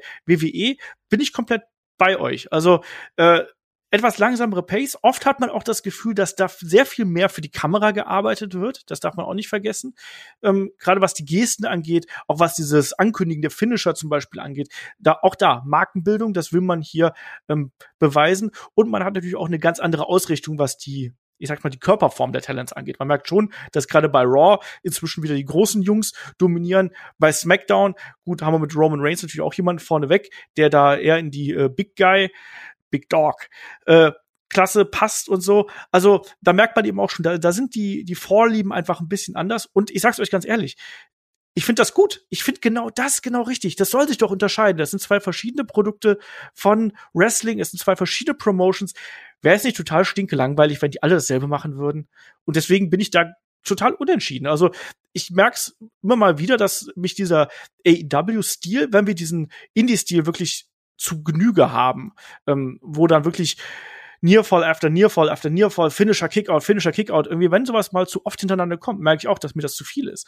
Ähm, und dann merke ich auch, dass mich WWE hin und wieder mal mit den Matches absolut mitnimmt. Also egal, ob es jetzt Roman Reigns gegen Daniel Bryan ist oder auch andere Matches, die wir äh, zuletzt gehabt haben, wo ich dann merke, da bin ich äh, auch ganz ähm, bei dem bei dem anderen, der auch gesagt hat, ich bin bei WWE oftmals mehr emotionally invested. Und das bin ich gerade bei den Pay-per-view-Matches bei WWE häufiger als ähm, zum Beispiel auch da jetzt schwieriger Vergleich als bei den Weeklies, die wir bei ähm, AEW sehen. Pay-per-view Weekly, komischer Vergleich, sage ich gleich vorweg. Aber äh, grundsätzlich möchte ich damit sagen, ähm, ich finde es gut, dass wir diese Vielfalt haben. Und ich finde es auch gut, dass sich die Produkte voneinander unterscheiden. Und deswegen möchte ich gar nicht unbedingt sagen, was jetzt hier so ähm, meine, meine Vorliebe ist, weil ich glaube, das hängt auch sehr oft mit der persönlichen Stimmung ab und mit dem, was man gerade irgendwie haben möchte. Ich habe auch zum Beispiel gelesen, dass, ähm, äh, dass einige sagen, mir ist AEW manchmal auch einfach zu anstrengend, weil ich mich darauf, da, da passiert so viel. Ich muss mich darauf konzentrieren. Bei WWE kann ich mich entspannen, da kann ich abschalten kann ich auch total nachvollziehen. Ähm, das spiegelt sich auch im Wrestling wieder und natürlich auch in den Storylines irgendwo. Und damit kommen wir dann zu der nächsten Abteilung und da sind wir dann wirklich bei den Wrestlern angekommen. Und da können wir hier auch ruhig so ein bisschen ähm, ja zusammenfassen, würde ich sagen. Zum einen natürlich so die die Main Event Szene der Männer, auf die Damendivision gehen wir separat ein und dann auch ähm, rund um die äh, Singles Division. Und da haben wir ja gerade schon so ein bisschen die Talente angesprochen. Aber wir fangen erstmal mit der Main Event Szene an. Da haben wir bei AEW natürlich dieses Ranking und da gibt's auch gespaltene Meinungen zu. Also der Thomas schreibt beispielsweise per Mail, das Ranking ist so eine Sache. Es gibt AEW schon irgendwie den Anstrich, Anstrich einer Sportsendung ähm, und eben nicht einer Soap Opera, aber das Ranking ist an sich nicht immer gut inszeniert und der Ultimate Warrior schreibt, ähm, gefühlt gibt es eine breitere Uppercard bei AEW als bei WWE. Bei WWE gibt es oben nur ganz wenige, bei AEW hingegen ist die Spitze viel breiter besetzt. Und das letzte Argument finde ich ein bisschen schwierig, weil wir haben auf der einen Seite halt eben zwei Weeklies, auf der anderen Seite haben wir zwei Brands, auf der anderen Seite haben wir nur AEW Dynamite. Deswegen finde ich das Aufbauen der, also diese Breite im Roster ein bisschen schwierig, das ähm, zu formulieren. Aber David, grundsätzlich, wenn wir ganz oben anfangen, ähm, wie siehst du da die Unterschiede von AEW zu äh, WWE? Das ist so schwer zu vergleichen. Ähm, ich gehe erstmal auf, aufs Ranking ein, wenn es okay ist. Ja. Vielleicht hilft das ein bisschen. Äh, durch das Ranking-System, was ich persönlich sehr, sehr mag, äh, hast du den Vorteil, dass Leute, die nicht gerade in diesem äh, Title-Spot drin sind, aber im Hintergrund quasi in der Uppercard sich trotzdem in eine Position arbeiten können, dass die jeden Moment, innerhalb von wenigen Wochen, zwei, drei Wochen können schon reichen, auf einmal da Anspruch drauf haben. Und dadurch hast halt, ja, schützt du die dadurch, dass raus aus diesem Megafokus, aber eigentlich bist du doch so mit in diesem Scheinwerferlicht dabei. Bei WWE, finde ich, hast du halt diesen Main Event, das sind diese ganz, ganz großen Larger-than-Life-Namen die einfach sich etabliert haben. Das sind Superstars, die auch wirklich diese Bezeichnung passt bei WWE. Das sind Superstars und bei ey, also so Roman Reigns zum Beispiel oder Braun Strowman und, und Co. Das sind halt absolute Superstars. Und bei AEW habe ich eher das Gefühl, das sind halt ähm, Wrestler oder Athleten, die jetzt gerade oben sind, versuchen sich zu festigen, aber daran wird gerüttelt und zwar von ja, sehr schnell sehr viel mehr, als man denken mag. Und bei, ich kann schon verstehen, was gesagt wird hier mit, wegen, ja, die Spitze bei WWE ist, ist kleiner. Das liegt einfach daran, dass man sich auf diese Superstars sehr fokussiert, diese aufbaut, aber dadurch einfach den, diesen Scheinwerferlicht halt so als Fokus auf die stellt und drumherum es schwieriger ist, jemand in, in dieselbe Ebene zu schieben. Du hast halt sehr oft Paarungen, die sich halt wiederholen und äh, also zwar innerhalb von zwei, drei Jahren hast du eigentlich so eine kleine Riege, innerhalb der, der Bubble man sich meist be bewegt. Und bei AEW liegt aber auch daran, dass sie halt jung sind, Stars aufgebaut werden, rutschen halt immer wieder mal andere Namen nach. Du kannst halt bei AEW davon ausgehen, dass wenn Adam Page reinkommt, der ist die ganze Zeit nie im Title-Spot, ist es trotzdem für dich als Zuschauer, weil du lange dabei bist, glaubwürdiger, dass er reinkommt in den Title-Shot, als wenn du halt jetzt aktuellen Cesaro nimmst, der ein Titelmatch äh, kriegt, wo du weißt, okay, eh nicht. Ja, und auch bei WWE, gerade was solche Entscheidungen angeht, da ist natürlich die Rumor Mill, wie man so schön sagt, die Gerüchteküche ist natürlich da auch schon sehr heiß. Und ich glaube, das Problem bei WWE liegt auch einfach darin, dass man über Jahre versäumt hat, wirklich dann neue Stars zu schaffen. Ähm, die Stars, die man kreiert hat, die sind wirklich groß. Wir sprechen hier über einen Roman Reigns zum Beispiel oder auch einen, einen Drew McIntyre, dem man jetzt im vergangenen Jahr äh, wirklich dann den Raketenrucksack aufgeschnallt hat. Ich glaube, da muss man mal ganz klar sagen, dass WWE, wenn die wollen, und wenn die wirklich Superstars kreieren wollen, dann schaffen die das. Bei AEW, da fehlt mir noch dieser eine große Superstar, den sie mal kreiert haben, weil bis jetzt ist das, was sie haben, alles gut und sehr gut, aber dass da jemand diesen nächsten Step geht, wirklich einmal diese berühmte Wand, diese Decke durchbricht. Das fehlt mir bei AEW ein bisschen. Shaggy, wie siehst du die, ähm, ja, die Upper Midcard und die Main Event Szene? Ja, du hast es ja auch schon so schön gesagt, dass es ja wirklich so ist, dass man bei WWE zwei Brands hat und deswegen auch wirklich auch mehr Leute hat. Wenn man die zusammennimmt, ist das schon wirklich auch eine, eine breite, gut aufgebaute Main-Event-Riege. Ähm, es sind vielleicht nicht alles sehr, sehr gut aufgebaute Leute. Und Braun Strowman ist für mich immer noch schwierig als wirklich Main-Eventer, finde ich, hat er nicht wirklich funktioniert. Aber man hat ja natürlich, du hast zwei Namen genannt, ähm, die über allen irgendwie stehen. Roman Reigns, den man wirklich sehr, sehr gut aufgebaut und beschützt hat. Ich finde, das hat man lange Zeit auch mit Bobby Lashley ganz gut gemacht, aber klar, Drew McIntyre ist auch so das Gesicht von Raw und äh, das sind so die großen Namen letztendlich. Und da gibt's immer noch so ein paar, die man auch relativ schnell ins Title Picture werfen kann und die auch dann gut funktionieren. Ähm, das macht man bei AW ja auch. Also Hangman Page war ja auch der erste ähm, äh, im Main Event damals gegen Jericho um den Titel. Den hat man dann lange wieder zurückgenommen und geparkt und den baut man jetzt wieder auf und das wird irgendwann das große Match sein. Ich glaube, das wird der sein, der einfach Kenny Omega wahrscheinlich um den Titel ähm, ja, erleichtern werden muss. Zum Beispiel ein MGF, den hat man auch mal kurz ins Titelgeschehen geworfen gegen Moxley und äh, da hat er hat er äh, nicht den Titel holen können, aber den baut man jetzt auch wieder richtig auf und ich finde das gerade auch wenn äh, der Sturz von Jericho vom Käfig vielleicht zumindest die Landung nicht unbedingt die glorreichste Zeit von AEW war, war aber die Aktion, ihn da runterwerfen zu lassen, die hat ihn noch mal größer gemacht. Und für mich ist das in diesem Zeitpunkt äh, der schon da die Entscheidung gewesen, okay, das ist jetzt ein Main Eventer. So, das hat wirklich auch funktioniert. Äh, und dieses Ranking, ich finde, das ist eigentlich eine sehr, sehr gute Sache, weil man nutzt es schon. Man sagt jetzt nicht immer, das ist aktuell. Man sieht ja immer die Tabelle auch jedes Jahr, jede Woche bei Dark und und und bei ähm, Elevation. Man sieht es, wird aber auch so. Bei YouTube gibt es auch so Special-Magazine, wo Tony Schiavone immer mal die die Rankingliste darstellt und zeigt. Das macht man immer noch. Und jetzt gerade, wenn man es braucht, wie man es jetzt aktuell gemacht hat mit Orange Cassidy, das ist ein toller Typ, der beim Fans total ankommt. Aber das ist natürlich kein Main Eventer und das wird er auch nie letzten Endes sein. Und ein Pack, den du aber auch relativ schnell den Main Event aufbauen kannst. Die hat man wirklich genutzt, hat sie an der Spitze der, des Rankings gehabt und jetzt hat man zwei Herausforderer für Kenny Omega. Aber auch hier, da denkt ja jetzt nicht wirklich jemand, dass Omega seinen Titel verlieren wird. Da sind wir uns auch einig. Also das sind auch jetzt nur Übergangsgegner, die auch nicht, nicht langfristig sicherlich im Title Picture geschehen verweilen werden. Also ich finde, dass WWE ihre Stars super gut aufgebaut hat, aber auch zu wenig die könnten das besser, das haben sie beim Joe McIntyre gut gemacht, aber wo sind die anderen Leute abgeblieben? Da fragt, fragt man sich auch. Und ich finde, das macht AEW eigentlich ganz gut, weil man langfristig wirklich die Leute aufbaut. Wir haben es gesagt, MJF, der ist ein, der ist ein Main Eventer geworden jetzt. Ähm, ähm, Adam Page, den kannst du auch relativ schnell wieder aufbauen, dann hast du den da und man hat mit, mit den ganzen anderen großen Namen, die man hat, auf jeden Fall eine große Szene. Ähm, der, ich finde tatsächlich, dass mir das Title Picture, der Main Event Szene von AEW in der Breite gesehen klar, ich wiederhole nochmal, zwei Brands, trotz allem in der Breite gesehen viel besser aufgebaut ist als bei der WWE. Ähm, da zitiere ich ganz kurz mal die Meller, also nicht unsere Meller, sondern wir haben ja mehrere Mellers bei uns im Headlock-Universum. Und die schreibt, die Charaktere werden mir bei AEW in der Regel auch viel besser verkauft. Also außer Lance Archer, den mag es anscheinend nicht, ähm, so dass ich mich selbst auf kleinere Matches äh, freue. Bei WWE wird mir viel zu sehr in die Klischeekiste gegriffen. Viele Charaktere sind viel zu drüber, äh, bis sie mir zum Hals raushängen oder verschwinden schlichtweg in der grauen Masse. Und ich glaube, diese, gerade dieser letzte Teil, dieses Verschwinden in der grauen Masse finde ich ganz spannend, weil man hat immer wieder das Gefühl, dass man da mal was ausprobiert bei WWE, dann holt man jemanden hoch und lässt ihn dann auch genauso schnell wieder fallen. Das ist ja so ein dummes Klischee. Wir haben es bei Ricochet zum Beispiel gesehen. Ich habe letztens noch einen Rückblick auf ein altes Money in the Bank Match gesehen und huch, da war Ricochet mal dabei. Ich hm. wusste das gar nicht mehr so aus dem Stehgreif, ähm, weil jetzt, äh, klar, jetzt, jetzt zwischendurch hat man jetzt wieder zurückgeholt, wie jetzt auch. Auf einmal ist er ähm, in der Fehde mit Seamus äh, so aus dem Nichts heraus und klaut irgendwelche Jacken. Überhaupt, warum werden eigentlich aktuell so viele Dinge geklaut im Wrestling, wenn euch das mal auffällt? Übrigens bei WWE und bei AEW.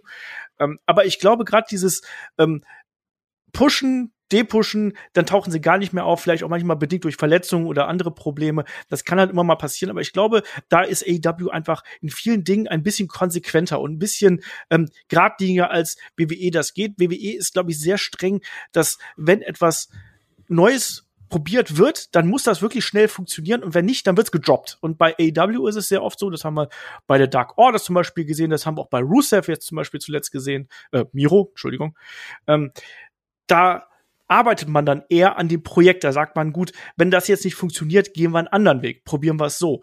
Ähm, und stellen es nochmal um. Wir lassen die Leute nicht so schnell fallen, sondern ähm, gehen einen anderen Weg und versuchen, ähm, einen Twist zu finden, damit wir das entsprechend präsentieren. Ich glaube, auch diese Geduld ähm, in die entsprechenden Talents ist, glaube ich, auch was, was da ähm, bei AEW eher vorherrscht als bei WWE, plus natürlich bei WWE 50-50 Booking, Hotshotting und so weiter und so fort. Und auch der unterschiedliche Einsatz von ähm, Allstars. Darüber haben wir, glaube ich, auch im ähm, hat WWE ein Generationenproblem schon mal drüber gesprochen, dass wir da ähm, bei AEW eher das Gefühl haben, dass Allstars, Sting, Jericho, von mir ist auch ein Tully Blanchard, dass die eher dazu genutzt werden, ähm, eben junge Stars aufzubauen und die zu präsentieren. Bei WWE hat man dann dagegen eher so die, den Sinn dahinter, dass man damit Quote ziehen möchte, dass man damit Aufmerksamkeit ziehen möchte. Andere Herangehensweise muss jeder selber entscheiden, was ihm da besser gefällt. Mir gefällt die AEW-Methode besser. Und der Thomas hat noch geschrieben, ähm, AEW hat mit Dark und Dark Elevation ein spannendes Konzept. Es ist etwas durchlässiger als das Prinzip Raw, SmackDown, NXT. Ähm, wer bei Dynamite keine Rolle spielt, bleibt bei Dark, beziehungsweise äh, ja, auf jeden Fall noch im Training, kann sich zeigen, kann Siege sammeln und doch wieder bei Dynamite eine Rolle spielen. Ich finde den Vergleich Dark äh, NXT ein bisschen schwierig, Shaggy. Ja, klar kann man das nicht wirklich vergleichen, weil es ja nicht ein externer Brand nochmal ist, wo eigene Wrestler sind, sondern man setzt da auch Wrestler ein, die aktuell auch bei Dynamite jetzt nicht so in Erscheinung treten.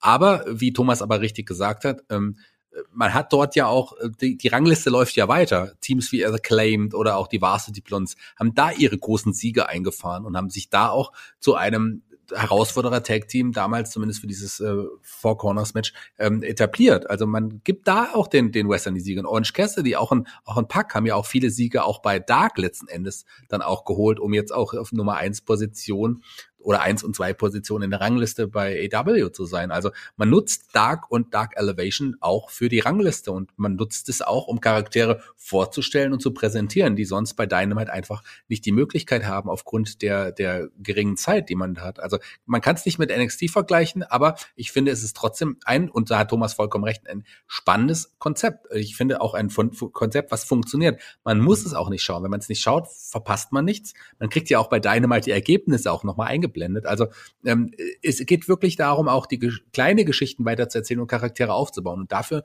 nutzt man Dark und Dark Elevation richtig, richtig gut.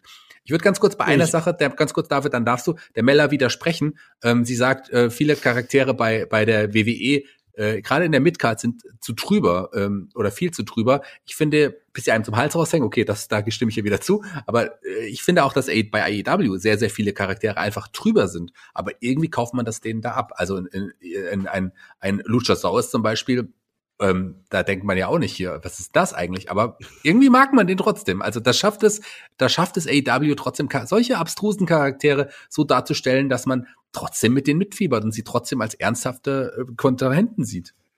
Ich glaube, was Mella meint, ist eher dieses, du hast halt Charaktere, die duber sind, aber dann auf das reduziert sind, es geht halt nicht voran. Mhm. Du, du hast halt diese, diese eine Sache, die funktioniert und die wird halt über Monate gezogen, aber ohne dass halt irgendwie mit dem Charakter was passiert. Das stimmt. Äh, dieser Vergleich AEW Dark und NXT würde ich niemals machen, weil es sind halt wirklich unterschiedliche Brands. Was ich eher machen würde, ist Vergleiche Dark mit äh, WWE Main Event, dann kommt man eher hin. Das ist halt auch C-Show, D-Show, was auch immer.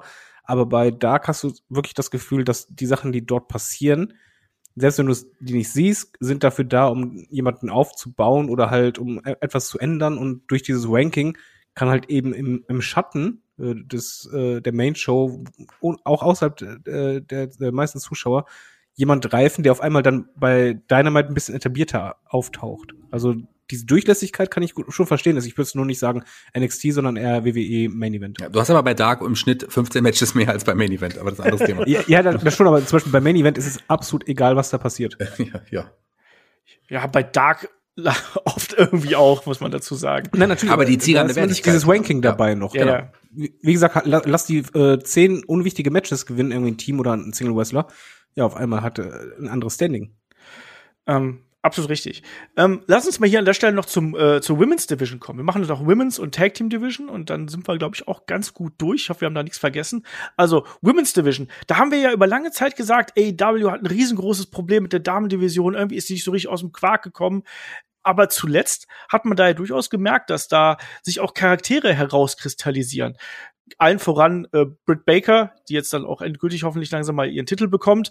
Ähm, das Match zwischen Thunder Rosa und ihr hat ja wirklich hohe Wellen geschlagen. Wir haben Talents wie eine Tay Conti, Jake Cargill, Chris Deadlander ist wieder da, Layla Hirsch ist unter Vertrag genommen worden und so weiter und so fort. Und eben oben drüber äh, Hikaru Shida als dominante Championess. Also da hat sich viel getan. Ich glaube, vor einem Jahr, wenn wir darüber gesprochen hätten, wäre hier der Vergleich eindeutig in Richtung WWE gegangen. Bei WWE ist es immer noch so, dass man ähm, die großen Namen eben hat. Asuka, Charlotte, Bailey, Sasha Banks, Alexa, Alexa Bliss und so weiter und so fort. Wir haben ähm, im Main Roster natürlich auch mit Bianca Belair und Rhea Ripley zwei Frauen, die jetzt sehr prominent dargestellt worden sind bei WrestleMania, beide mit Titelgewinn. Charakterdarstellung, äh, schwierig momentan bei beiden, finde ich persönlich. Ähm, aber wir sehen bei äh, WWE eben auch, dass wir sehr viele stagnierende Charaktere haben und auch Charaktere, wo man sich fragt, warum spielen die überhaupt so eine große Rolle da? Ähm, aber Vorteil für WWE, wir haben natürlich auch noch NXT, wo hm. unzählige tolle äh, Wrestlerinnen ähm, herumgeistern, sage ich einfach mal. Also Raquel Gonzalez, Io Shirai, Tony Storm und wie sie nicht alle heißen. Also äh, David, wie siehst du die Damendivision jetzt zwischen äh, Vergleich AEW und WWE? Weil ich habe es gerade angesprochen, vor einem Jahr hätten wir, glaube ich, hier eindeutig noch äh, das große Plus ähm, WWE zugeschrieben. Ich finde, zuletzt ist dieses Plus bei WWE zumindest ein bisschen geschrumpft, sagen wir es mal so. Genauso. also ich, ich finde es genauso, dass bei WWE einfach diesen riesen Vorteil, dass du absolute Superstars aufgebaut hast bei den Frauen. Und jetzt hast du halt natürlich mit Bianca Belair, Rhea Ripley, welche die nachschießen. Aber was man halt meiner Meinung nach versäumt hat in äh, den letzten Monaten oder sagen wir einfach Jahr oder über ein Jahr, ist wirklich dieses Character Building. Du hast halt das Gefühl, du siehst eigentlich, Charlotte kommt, du weißt, was passiert, du weißt, welche Wrestlerinnen untereinander um den Titel kämpfen. Eigentlich spielt anderen keine Rolle. Die Tag Team Division ist katastrophal. Bei den Frauen, bei WWE. Äh, das liegt nicht an den Frauen selber, sondern einfach, es, es passiert halt keine Entwicklung. Du hast sehr, sehr viel Stagnation. Und da finde ich, hast du halt das Gefühl, dass AEW nicht mal ansatzweise dran ist, aber dass dort halt diese Entwicklung passiert langsam. Das, was wir halt erhofft hatten. Es war vorher viel zu exotisch. Ähm, vielleicht auch einfach, weil viel zu viele japanische Wrestlerinnen dabei waren wo es halt schwierig ist, Stories zu erzählen. Und um Characters aufzubauen, brauchst du halt auch Zeit. Und jetzt hast du halt mit Britt Baker, das ist Paradebeispiel, aber eine Thunder Rosa zum Beispiel kommt für mich gleich hinterher. Die, die ist mittlerweile etablierter, das wird spannender. Eine Tay Conti auch für mich direkt danach, da, da geht noch deutlich mehr. Hikaru Shida braucht unbedingt ein Gesicht. Ich habt halt das Gefühl, dass wenn wir jetzt noch äh, ein, zwei Jahre warten, dass die Women's Division äh, bei AEW nicht mehr das Problem ist. Und das ist eigentlich ein gutes Gefühl. Aber noch ist es ewig weit weg. Nur WWE darf auf keinen Fall diesen Weg der Stagnation gehen und vor allen Dingen das Storytelling muss unbedingt besser werden. Ich finde, den, wie eine Bianca Belair rüberkommt oder auch eine Rhea Ripley, die frei super reden kann, aber gerade mich als Charakter gar nicht abholt, da muss man aufpassen.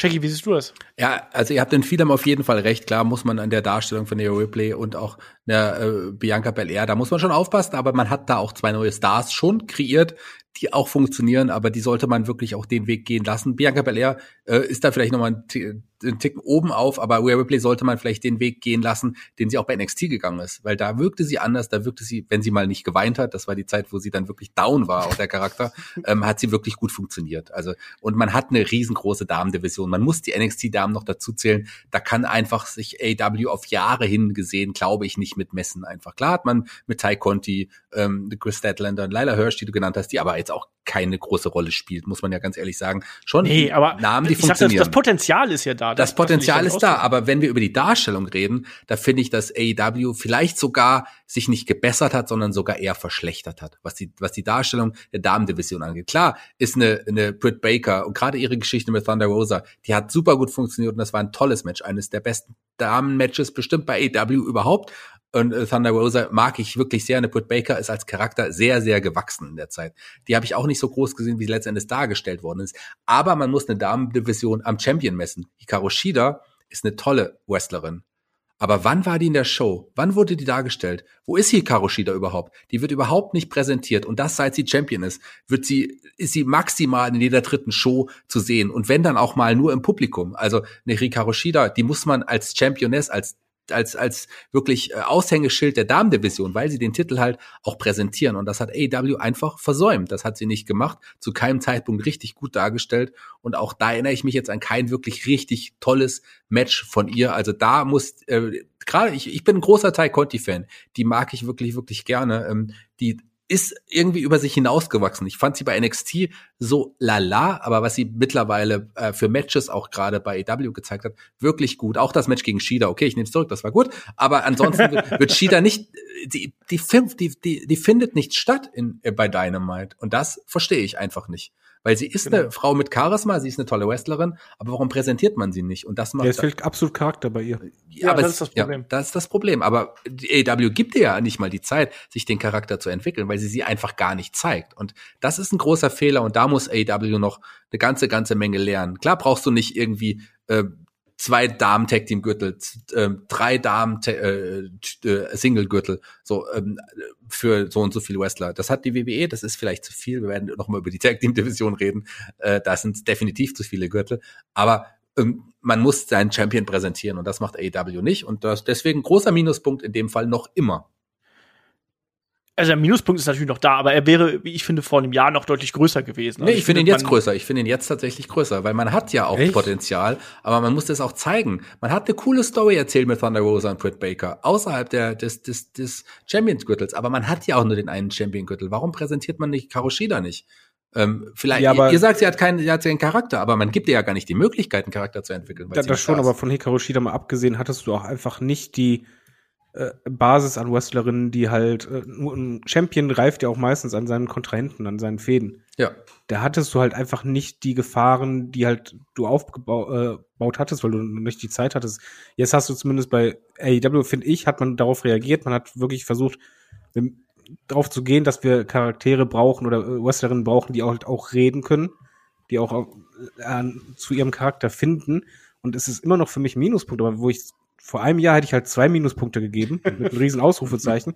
Jetzt ist es halt so eher für mich ein Minuspunkt, weil ich merke, okay, da kommen jetzt immer mehr hinzu, ja. die äh, halt auch interessanter werden und wo ich einfach sehe, da passiert was, es, es, man versucht sich breiter aufzustellen, aber das dauert halt. Bei, der, bei WWE war das ja auch Ewigkeiten gedauert, bis du das halt hattest. Du hast dann die ganzen Wrestlerinnen, die halt eben nicht gezündet haben, die nicht funktioniert haben, die nicht gut waren. Du hast immer noch Wrestlerinnen wie halt Naomi, Natalia, Mandy Rose und so weiter, die dir nichts geben. Aber du hast halt im, im Schatten dieses Wustes eben die großen Wrestlerinnen gehabt, die daraus hervorgingen. Und das ja. dauert halt ewig lang. Und bei AEW finde ich halt wichtig, das ist wie gesagt noch immer noch kein Pluspunkt, dass man darauf reagiert hat und dass dort jetzt äh, eine Basis entsteht, abseits vom Champion, sondern halt wirklich das Wichtigere eigentlich, dass der Champion die Herausforderer gebaut werden. Ja, und da ist Put Baker auf jeden Fall ein Name, der sich super entwickelt hat. Äh, abseits davon, dass sie eine Frau ist, ist sie eine der interessantesten Charaktere sowieso schon auch. Und das hat man super aufgehört, diesen Moment, als sie dann plötzlich ähm, auf eins im Ranking war und das auch so präsentiert hat, war für mich ein großer Moment. Und da hat, das war auch ein Moment, wo ich gedacht habe, okay, AW kann es mit den Frauen letzten Endes schaffen. Aber da fehlt trotzdem allem noch sehr, sehr viel auch an, an Charakter. Äh, eine Jade Gargle, äh, also ich glaube, da sind wir einer Meinung, dass die aussieht wie ein Star aber auch da fehlt im Ring einfach noch was. Und am Mike auch, also man hat das Potenzial, aber man kann es im Moment einfach auch noch nicht ausschöpfen. Also für mich ist da die Differenz ähm, zwischen den beiden Ligen hier ähm, zugunsten der WWE mit Abstand von allen Sachen, die wir hier vergleichen, am größten. Noch immer also wir sind uns da anscheinend ein bisschen uneinig. Ich würde auch ganz gerne noch eine NJ irgendwie hier noch mit reinwerfen, einfach so, die ja leider äh, wirklich auf dem Aufstieg irgendwie dann sich äh, schwer verletzt hat und jetzt erstmal für eine ja. ganze Zeit lang raus ist. Aber ich finde, man, man sieht da schon bei AW, dass sich da was bessert und dass man daran arbeitet. Es ist noch nicht auf dem Punkt. Äh, zugleich muss ich aber da auch Shaggy ein bisschen widersprechen.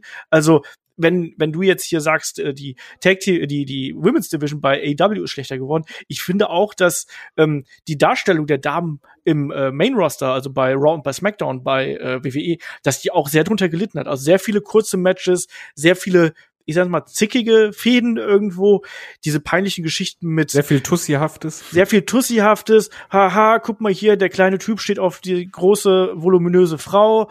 Äh, My Hole äh, und all die ganzen. Ich, ja, ja, ja, ja. Ich habe ja nicht gesagt, äh, also ich für WWE ist schlechter geworden, das auf jeden Fall. Und ich habe aber nicht gesagt, dass AEW schlechter geworden ist. Ich habe nur gesagt, die sind nicht besser geworden. Die haben aber mittlerweile bessere Wrestlerinnen, aber die Darstellung ist definitiv nicht besser geworden.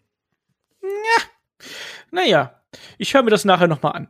Ähm, kommen wir dann zu der vielbeschworenen Tag Team Division. Und ich glaube, auch hier haben wir ja eine klare Einteilung. Bei AW stehen äh, Tag Teams und auch ähm, Stables ganz klar im Mittelpunkt. Also haben wir auch ja zuletzt eine Frage zu beantwortet, dass wir bei äh, AW quasi äh, Dutzende von Gruppierungen haben, ähm, von äh, Inner Circle und Pinnacle über die Factory, über äh, Death Triangle und so weiter und so fort. Ähm, Best Friends, wenn man das auch als Stable bezeichnen möchte. Also ganz, ganz viele Gruppierungen und eben auch, dass das Tag Team Wrestling extrem im Fokus steht mit äh, den Young Bucks, Santano Ortiz, Dark Order, Best Friends und man auch selbst so zufällig zusammengewürfelte Teams wie Mox und äh, Kingston oder auch Page und Omega, dass man schafft irgendwie denen dann doch so eine Seele zu geben. Ich habe FTR natürlich vergessen gerade eben bei der Aufzählung. Ähm, und die auch wirklich dann äh, in dieses ganze Geschehen einzubinden, ohne dass man sagt, oh Mensch, das ist jetzt schon wieder zusammengewürfelt, sondern im Endeffekt macht es dann auch innerhalb der Geschichte irgendwo Sinn. Bei WWE hat man immer ein bisschen das Gefühl, dass es eher Beiwerk ist. Also da ist, findet zwar Tag Team Wrestling statt, aber man hat nie so das Gefühl, dass da der große Fokus ist. Wir haben auch gerade im Call-Up-Miseren-Podcast stark darüber gesprochen, dass immer wieder Tag Teams aufgesplittet werden, teilweise nur für den Moment, teilweise einfach so, weil man vielleicht mit jemand anders irgendwelche Pläne hat. Auch Teams wie Street Profits oder Viking Raiders, denen fehlen einfach die Gegner. Wir haben nach wie vor The New Day und die Usos so als die Teams, die da ganz oben mitspielen. Aber man hat es jetzt zumindest zuletzt geschafft, dann doch hier und da so ein paar Teams wieder zu kreieren, sage ich mal. Root und Sigler, finde ich, funktionieren für das, was Root und Sigler nun mal sind, eigentlich ganz gut. Alpha Academy funktioniert ganz gut. Ähm, aber David, ich glaube, hier, wenn wir beim Tag Team Wrestling sehen, gehen, dann haben wir dasselbe wie bei der Damen-Division nur umgekehrt, oder? Also da ist eindeutig für mich, geht der Punkt riesig groß an AEW und WWE äh, hat da einfach keinen Fokus drauf. Ja, mit Ausrufezeichen, Sahnehaube und Kirsche oben drauf. Also die Tag Team Division bei AEW ist halt fantastisch. Also du hast halt unterschiedliche Teams ohne Ende, der Fokus liegt drauf was auch hinzukommt, die zusammengewürfelten Teams äh, sind mit Grund zusammengewürfelt. Also du hast einen Grund, warum die beiden zusammen sind. Du kannst es nachvollziehen, weil irgendwie gemeinsame Hintergrundgeschichte da war, die Wochen vorher war. Das funktioniert bei mir persönlich fantastisch. Ich liebe dieses Tag Team Wrestling da. Ich mag diese Wertigkeit von dem Tag Team Belt auch einfach oder halt auch, dass es es gibt ja auch Fäden teilweise, die gehen gar nicht um den Titel, aber einfach um was Persönliches zwischen Teams oder zwischen Factions super. Ich liebe auch im Übrigen, ja, das ist jetzt gerade ein bisschen rosa-rot, aber ich bin jetzt am Schwärmen, ist mir egal, dass es so viele Stables gibt bei AW. Ich habe anfangs gedacht, oh mein Gott, nee, das wird zu viel. Aber wie gut sich das gucken lässt für mich, ist unglaublich, weil ich persönlich dann irgendwann diesen Klick hatte von wegen, eigentlich ist es doch logisch, wie im echten Leben auch. Du wirst auch im echten Leben nicht haben, dass du in in eine Arbeit gehst mit 30 Leuten und 30 Leute arbeiten nur für sich. Nein, du hast auch deine Freunde, die, die dir helfen. Du hast deine Feinde, die du weniger magst. Es ist doch dann logisch, dass der eine mit den anderen hilft, der andere dem und dass man halt auch mal, weil man alleine zum Beispiel gegen eine Übermacht steht, sich auch Hilfe holt. Und zum Beispiel, dass Adam Page zu der Dark Order ging, das war so organisch, das fühlte sich einfach logisch an. Also gerade wenn du halt so viele Stables hast, brauchst du ja auch Verbündete. Alleine hast du halt keine Chance, es sei denn, du bist ein Moxley vielleicht mal. Und selbst der hat seine Kumpels. Genau, selbst der hat seine Kumpels. Und es ist halt einfach logisch. Warum sollte man denn komplett isoliert sein? Warum kommt einer die Rampe raus, aber ansonsten hat er mit keinem anderen was zu tun? Das stimmt ja nicht. Es ist absolut unwahrscheinlich. Bei WWE ist genau das Gegenteil. Du hast halt Mixtech-Teams, die halt funktionieren, aber wo du genau weißt, das ist nur für den Moment oder für eine kurze Zeit, weil man gerade keine andere Idee hat. Man parkt die. Oft kommen halt Teams zusammen, wo halt nicht erklärt wird, warum. Die sind auf einmal Teams das ist schwierig. Die Teams, die du halt als klassische Tech-Teams siehst, werden sehr, sehr oft gesplittet. Was es halt eigentlich noch schlimmer macht für mich, weil der Tech-Team-Bild, du brauchst Gegner und das sind meistens etablierte Teams, die aufgebaut werden mussten, die halt auch als Team fungieren. Stattdessen splittest du und außer New Day und Usus hast halt eigentlich nicht wirklich viele da, wo du sagst, okay, das, das ist ein richtiges Team, sondern einfach so, das ist so ein kurzzeitiges Bündnis. Oder ja, ich weiß eh, ihr splittet euch demnächst. Dann habt ihr vielleicht ein Belt, dann gibt's einen Streit, alles klar, wieder weg. Und die Tag Team Division ist bei WWE absolut vernachlässigt worden. Leider Gottes, weil die Matches können so viel Spaß machen, die Stories können so viel Spaß machen. Mich stören auch diese Mixed Tag Teams und mich stört auch, dass es ähm, mit Mixed mit Mixed Tag Teams muss man sagen. Ja, Entschuldigung, ja, ich meine damit zusammengewürfelte Teams, genau. nicht, nicht Mann und Frau. Und mir, mich stört es auch, dass wenn es Factions oder Stables gibt, die auch nicht so lange äh, bestehen und vor allen Dingen oft halt nicht diese Dominanz ausstrahlen, die sie halt sollten, wie in Retribution. Oh mein Gott. Retribution. Dankeschön. Oder halt äh, bestehende Stables, äh, die du halt einfach ohne Grund äh, aufweichst oder aufsplittest. Hurt Business. Ja. Ja. Und in, was den Bereich angeht, ist absolut nicht nur Pluspunkt Tech Team, sondern halt ganz dickes Minus bei WWE, weil WWE es auch schon viel, viel besser gemacht hat. Shaggy, wie Ja. siehst du das? Äh, Ich weiß nicht, ob man da wirklich der WWE einen Minuspunkt geben äh, sollte, weil ansonsten hat David mit allem, was er sagt, 100% recht, im Gegensatz zu dem, was Olaf gleich gesa- teilweise gesagt hat. Ähm, da komme ich aber gleich nochmal hinzu, weil die WWE es ja auch so will. Also man merkt ja, dass es der WWE das Tag Team Wrestling nicht wichtig ist. Also das ist ja schon nicht so, dass, dass, dass sie, dass sie ähm, unabsichtlich einen Fehler begehen, sondern absichtlich äh, in meinen Augen einen Fehler begehen und einfach nicht auf das Tag Team Wrestling letzten Endes setzen. Ähm, Olaf nannte das ähm, bei WEW, das ist der Fehler, den ich ankreiden wollte, zufällig zusammengewürfelte Teams. Aber das ist es ja nicht. David hat es genau richtig gegeben, äh, wiedergegeben, dass sich das organisch entwickelt hat. Ein Hangman Page und ein Kenny Omega, das wirkte für mich nicht wie ein zufällig zusammengewürfeltes Team, einfach weil die auch eine Hintergrundgeschichte haben. Klar haben ein, ein, ein Eddie Kingston und ein John Moxley auch eine Hintergrundgeschichte und wirken deswegen auch nicht irgendwie zufällig zusammengewürfelt, auch wenn man die als äh, jemand ist, äh, Fan ist, der dies vorher die Vorgeschichte der beiden äh, nicht kennt und ich weiß, dass sie wirklich auch Freunde sind. Trotz allem wirkt das irgendwie organisch als Team. Ich finde immer noch, obwohl die jetzt auch seit Jahren zusammen antreten, Hurt und Sickler, ich weiß immer noch nicht, warum die zusammen antreten. Man, ähm, Weil die Lederjacken mögen. ich meine, die AK Pros zum Beispiel, ähm, die ist, das ist ein zusammen, zufällig zusammengewürfeltes Team. Die funktionieren im Moment, aber die funktionieren auch nicht auf Dauer. Ähm, also da muss man mal abwarten. Man macht Hallo? Die haben schon einen Tag-Team-Namen. Ja Die schon einen Tag-Team-Namen, bevor das Tag-Team überhaupt da war. Ganz genau, das war auf jeden Fall so. ähm, warten wir es da mal ab, wie es da weitergeht. Ansonsten hat man ja wirklich nur eine Handvoll Teams. Ich finde auch das New Day, die sind einfach drüber. Also an denen habe ich mich Ja. satt gesehen. Ich weiß nicht, wie euch es geht. Also die kann ich einfach auch nicht mehr wirklich sehen. Während die Usos gerade dadurch, dass sie auch im Single eingesetzt werden, auch wieder einen, einen neuen Anstrich bekommen haben. Also die finde ich wieder Ja. ganz interessant und ganz spannend. Das ist schon ganz cool. Aber man hat einfach nicht die Fülle und auch nicht die qualitative Fülle an wirklich guten Teams. Also äh, gerade auch in der Dark Order allein gibt's ja eigentlich zwei oder drei Tag-Teams. Also das ist schon verrückt, wenn man Ja, sich Moment, das aber du, anschaut. du hattest sie. Also du hattest, du hattest ein FDA äh, Ja. da, du hattest ähm, Horses of Pain und so weiter, du hattest sie. ja, die, Ja. die, Best Friends soll man auf jeden Fall äh, bei AW nicht vergessen. Also die haben wir noch gar nicht genannt. Die müssen wir auf jeden Fall, was gute Tag-Teams angeht, auch auf jeden Fall nennen. Also klar, äh, das Hauptaugenmerk oder einer der wichtigsten Eckpfeiler von AW ist einfach das Tag Team Wrestling. Das ist es bei der WWE einfach nicht. Deswegen gibt es auch nicht diese Teams. Man hat viele Gürtel für Teams, okay, das hat man, aber man hat nicht so viele Teams. Man hat etwa genauso viele Teams wie Gürtel bei der WWE. Wer hingegen Das man, wollte ich mich. Ups, Entschuldigung. ja, sag ruhig. Währendgegen man bei AW natürlich einfach wirklich mindestens, ich würde sagen, 10, 12, 14, 15, 16 richtig gute Tag-Teams hat. Und das ist schon wirklich verrückt, was man da aufgebaut hat. Also ähm, ich weiß nicht, ich weiß nicht, wie man die alle in eine Show bekommen hat. Gut, man hat noch Dark und Dark Elevation und man hat bald noch Rampage.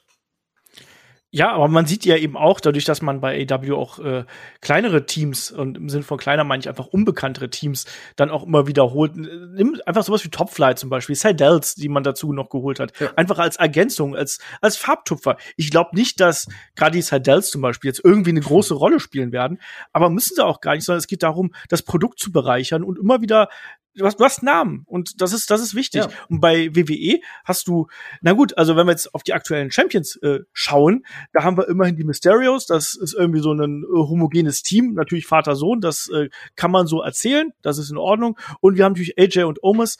Auch da, das ist ja eine Geschichte gewesen, aber auch da warten wir im Prinzip, das ist ja nicht, keine Dauerlösung irgendwo, aber es fehlen eben diese klassischen festen Teams. Und wenn wir da schon bei den äh, Tag Teams sind, wenn wir dann eben in die Damen-Division noch schauen, also die ähm, Damen Tag Team Belts, braucht da auch im Endeffekt niemand. Und da komme ich noch zum äh, Abschluss noch mal zu dem Titelgeschehen im Allgemeinen, weil ähm, auch da, wenn wir AEW und WWE vergleichen, äh, die, die Vielzahl an Titeln ist da ja schon ein Riesenunterschied. Also bei AEW haben wir genau vier Belts. Wir haben den World Champion, TNT Champion, Tag Team Champions und Women's World Champion. Und bei WWE haben wir allein äh, bei Raw und SmackDown zehn Belts. Zehn Belts an der Zahl. Jeweils ähm, also wir haben natürlich den, den Universal Champion, WWE Champion, wir haben ähm, die beiden Damen Champion für Raw und SmackDown, IC Champion, US Champion und dann noch die beiden Tag Team Champion. Wir haben auch noch den ähm, 24/7 Champion und natürlich den Damen Tag Team Champion und plus wir haben ja auch noch NXT darunter. Also auch da noch mal, also das sind 16 16 Belts verteilt über drei Brands. Und das führt dann auch dazu, dass irgendwie bei Pay-Per-Views fast jedes Match irgendwie dann ein ähm, Titelmatch ist. Und damit ist das zu viel. Wer, beispielsweise hier Tag Team Belts. Wäre es da nicht klüger, macht einen draus. Macht einen draus, habt dann eine, eine Division mit sechs bis acht Teams, lasst die sich kloppen, äh, stampft den Damen Tag Team Belt wieder ein und der 24-7 Belt, ach, keine Ahnung, was wir mit dem machen. Was willst du jetzt von mir hören? Ich, ich kann ja nur sagen, ja, mottet die Hälfte der Titel am besten ein. Äh, zwei Haupttitel, alles schön und gut. Midcard kann man vielleicht auch noch zwei Titel machen. Bei den Frauen würde mir übrigens schon einer reichen, weil einfach wegen der Anzahl der Wrestlerinnen in beiden Rostern zusammengezählt. Tag Team Belt bei den Frauen macht gar keinen Sinn. Tag Team Belts bei den Männern auch nur einen, aber der macht auch keinen Sinn, weil kein Wert. Das Problem ist, ich, ich mag ja eh als alter Mann äh, Tradition und bei AEW ist es ja wirklich sehr traditionell. Das ist so, wie wir es damals kannten, zu WWF-Zeiten. Du hattest den Haupttitel, den Mitteltitel, der quasi für die aufstrebenden äh, Wrestler auch schon mal da ist. Midcard-Title heißt das. Ja, Entschuldigung. Ja, ich, ich nenne es halt nicht Midcard-Title, weil es halt eigentlich so ein Darby Allen ist für mich nicht Midcard. Ist auch nicht Champion, ähm, aber ja. Ja, aber, aber der hat halt die ganze Zeit gekämpft. Der Miro. Und das ist halt für mich eher dieses, diese klassische Aufteilung und es ist auch angenehm, weil dadurch erstmal, ich brauche nicht mal, der Titel muss doch nicht mal der Grund sein für eine Fehde. Ich mag zum Beispiel nicht dieses Booking, äh, ja, ich möchte ein Titelmatch, alles klar, wir haben ein Titelmatch, also haben wir jetzt auch eine Fehde das brauche ich gar nicht. Ich mag auch ganz oft diese Fäden, wo es gar nicht um Titel geht, sondern um Persönlichkeiten, persönliche Differenzen. Super, aber dafür ist dann halt, gerade wenn du einen Titel holst, ist das ein besonderer Moment. Wir wissen doch alle, wie geil das wird, wenn Darby Allen irgendwann mal in 48.000 Jahren oder in Jungle Boy den Main Event Titel gewinnt. Hm. Das ist dann was ganz, ganz Großes und die Wertigkeit vom Titel äh, ist für mich was sehr Wichtiges und wie gesagt, ich, ich finde momentan bei WWE, es sind viel zu viele und dadurch hast du auch ganz oft eben das Gefühl, ja, wir haben ja nur Title-Matches bei Pay-Per-View, weil das halt immer der Aufhänger ist. Es geht immer um Titel, aber eigentlich muss die Motivation auch mal was anderes sein als nur einer von den 48.000 Titeln. Shaggy, möchtest du noch was ergänzen? Na, nur ein bisschen, weil David schon das meiste auch so, richtig gesagt hat, was auch meine Meinung letzten Endes ist. Ich fände es aber schwierig, den Damen-Single-Gürtel zumindest, äh, den da wirklich nur einen noch zu bringen. Klar, äh, wäre das wahrscheinlich sinnvoller, wenn man sich das ganze Roster anschaut, aber ich glaube, gerade bei den Damen braucht man auf jeden Fall jeweils auch einen Sing Single-Gürtel. Aber wenn man die Tag-Team-Gürtel sich anschaut, ähm, also ich würde sagen, für die Herren und Damen reicht für alle Brands eigentlich ein Tag-Team-Gürtel oder? Also klar, nicht einen für Damen und Herren, sondern jeweils einen. Ähm, das fände ich schon vollkommen ausreichend, absolut. Also das sind auf jeden Fall Gürtel, die die, die, die, wenn man sich die Source da anschaut, auch de definitiv genug wären. Ähm, und bei, bei AW, ähm, hat David auch alles gesagt, wir haben da wirklich, ja, ich muss leider sagen, drei Gürtel, die wirklich gut präsentiert sind, die auch eine Wertigkeit haben und ich glaube, dass man mit dem Damengürtel schon es noch erreichen wird, dass da auch die Wertigkeit kommt, weil wahrscheinlich, weil man eine Britt Baker, die sicherlich sich den Gürtel holen wird, auch anders präsentieren wird und kann, als man es mit der Ricardo Shida macht. Das ist nämlich total wichtig, weil der Gürtel hat für mich keine Wertigkeit. Man sieht häufiger den NWA Damengürtel bei Dynamite verteidigen oder zumindest in, in, in Matches als jetzt den, den, den eigenen Gürtel. Also da muss man noch dran arbeiten. Ansonsten finde ich, dass VAW ich hoffe sehr, dass sie auch mit der neuen Show keinen neuen Gürtel ähm, kreieren werden. Das, ich finde, wie man es da macht, macht man es absolut richtig. Die Gürtel haben eine Wertigkeit, da geht's um was. Weil es ja auch unterschiedlich ist. Also ich finde zum Beispiel, dass der äh, WWE Universal Title, den finde ich unglaublich wertig. Allein dadurch, wie Roman Reigns ihn momentan vor sich herträgt.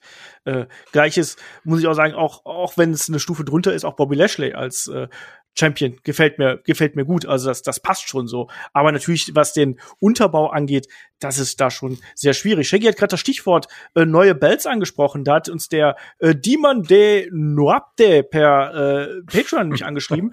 Ich habe keine Ahnung, wie man es ausspricht. ähm, und schreibt, ähm, was haltet ihr von der Idee, wenn sich AEW einen Hardcore-Titel zulegen würde? Hättet ihr Spaß daran? Welche Wrestler wären geeignete Träger? Wie, wo, wann sollte er verteidigt werden? Und macht das Sinn?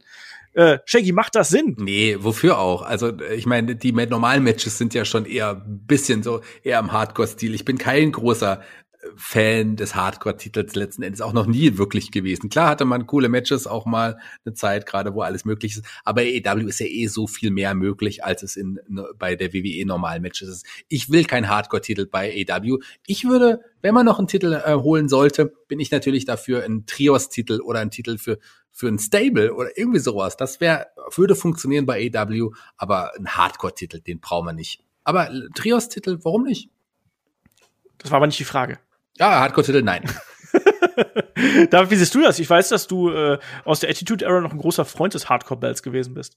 Das stimmt, aber ich möchte keinen bei AEW. Eben aus den Gründen, was halt Shaggy sagte. Du hast ja auch bei den Haupttitel-Matches schon wirklich Hardcore gehabt, ohne Ende. Da brauchst du keinen eigenen Titel. Vor allen Dingen wäre es halt sonst eine Reduzierung. Du weißt, ein John Moxley würde halt darunter fallen. Aber warum denn jemand auf, auf nur dieses Hardcore-mäßige reduzieren?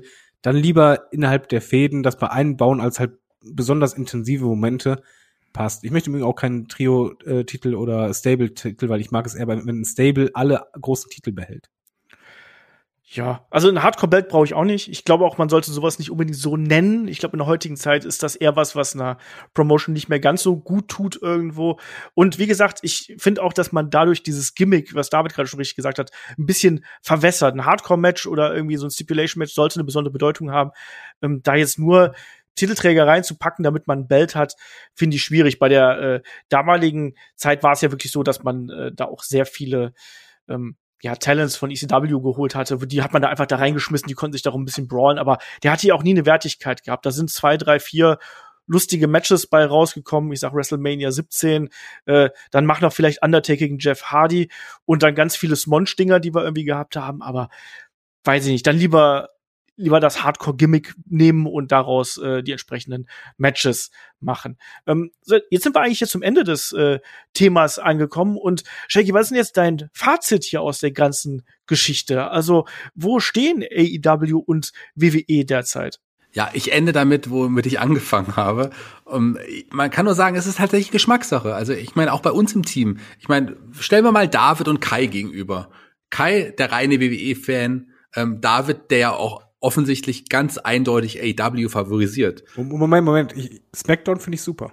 Ja, aber wirklich, also nicht super, aber so wirklich ganzes, ist es die Main Event Storyline oder ist es wirklich das gesamte SmackDown? Das ist die Frage. Nee, ich finde SmackDown ist zumindest eine, eine, Weekly, die ich mir anschauen kann, wo ich halt auch unterhalt, äh, unterhalten werde. Das stört mich manches, aber es ist halt eben nicht so, damit kein falsches Bild kommt, dass ich irgendwie WWE nicht gerne mag. Ich möchte nur einfach ein besseres Produkt und, oder ich sehe es, es ist für mich aktuell kein gutes Produkt. Ja, kann ich absolut nachvollziehen, weil ich bin da auch ganz eigentlich deiner Meinung. Ich wollte jetzt nur mich nicht selber nennen, weil ich bin jemand, ähm, der Woche für Woche AEW Dynamite sich anschaut, aber dann auch mal denkt, wenn ich mal keinen Podcast über Raw halte oder so, ach, vielleicht gucke ich mir mal die Folge jetzt vielleicht nicht unbedingt gleich direkt an. Also das ist schon schwieriger, weil ich auch mittlerweile dem WWE-Produkt so ein bisschen überdrüssig werde. Ich merke es gerade, aber Dynamite mich größtenteils wirklich überzeugt und ich Lust habe, Woche für Woche da einzuschalten. Trotz allem ist es tatsächlich Geschmackssache. Ich finde gut, das sagen wir ja schon immer, Olaf und ich auch im Magazin, wenn wir über alle ähm, verschiedenen Ligen reden, die es so gibt, dass es einfach diese ganze, es ist einfach so facettenreich ist.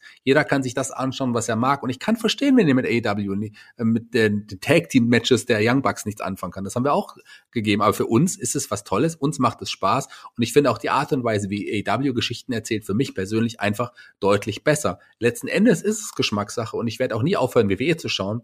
Aber ich kann auch aktuell sagen, ich schaue AW deutlich lieber und bin deutlich gehypter auf äh, die nächste Dynamite Show, auf das nächste ähm, AW Großereignis, als es bei der WWE so ist. Also ist es einfach so, für mich macht AW für mich in, und, und, und meinem Stil, wie ich Wrestling schauen will, ähm, deutlich vieles besser, als es WWE im Moment macht. David, ich, ich sehe nicht so, dass es nur subjektiv ist oder nur eigener Geschmack. Äh, ich finde erstmal, AEW liefert ein echt gutes Produkt ab, was mir nicht jeder mögen muss. Ist einfach die Art des Wrestlings, aber es ist auf jeden Fall die Art, die ich persönlich sehr mag. Ich merke, dass ich beim Dynamite gucken ja wirklich Spaß habe und auch oft diesen Moment habe, von ah, ich freue mich schon auf die nächste Folge. Äh, es ist eher so, ich habe das Gefühl, AEW, je länger äh, die Company besteht, desto mehr lernt man nicht nur aus eigenen Fehlern, sondern vielleicht auch analysiert die Schwächen der Konkurrenz. Es ist ein bisschen schwierig zu erklären, weil es kann ja kein Zufall sein, dass man halt äh, merkt, okay, bei der Konkurrenz ist das Stagnation und man versucht aber quasi das Gegenteil zu machen. Nicht, weil man die ganze Zeit auf die Konkurrenz achtet, sondern ich glaube, man versucht zu lernen. Ich habe das Gefühl, dass AEW immer mehr ein Produkt wird, wo ich mich dran fessel, wie bei einer guten Serie, wie bei Game of Thrones oder so, wenn ich halt drin bin, möchte ich halt dabei bleiben. Und bei WWE habe ich halt aktuell das Gefühl, das, das ist das mit den Subjektiven, ähm, es gibt gute Momente, gute Storyline und so weiter, aber es ist faktisch doch einfach so, dass man mit logischem Denken sagen muss, War ist zum Beispiel äh, fast nur Grütze. Also was, was da teilweise an meinem Booking passiert, das ist wirklich Grütze. Das fühlt sich halt an wie, was ich, letzte Staffel Walking Dead, wo einfach nichts vorangeht, wo du denkst, okay, wenn ich die Staffel nicht gesehen habe, macht keinen Spaß. Zombies Oder- passen auch. Ja, oder, oder halt, oder Zombies, ja. Oder ich, ich vergleiche gerne, WWE ist gerade für mich so wie Scrubs. Äh, Habe ich immer geliebt, ich möchte weiter gucken, dann kommt eine, eine Staffel, und zwar die letzte, die hinterhergeschoben wird, wo einfach alles, was ich mochte, nicht mehr umgesetzt wird, sondern eigentlich passiert gar nichts. Und ähm, das ist mein riesiger Kritikpunkt an WWE, dass man halt ja, ich habe das Gefühl, man, man will sich nicht verbessern. Man, man muss einfach merken, wenn man drei Jahre lang sagt, hör mal, langfristiges Booking, hört mal auf, dauernd alles über den Haufen zu werfen. Es muss auch in der Weeklies was passieren. Und es passiert nichts, dann ist es ja nicht von wegen, ah, wir haben keine Zeit, sondern dann ist es irgendwann auch Vorsatz. Und das ist halt wirklich, War ist ein schlechtes Wrestling-Produkt. Punkt. Das sehe ich im Augenblick äh, tatsächlich auch so.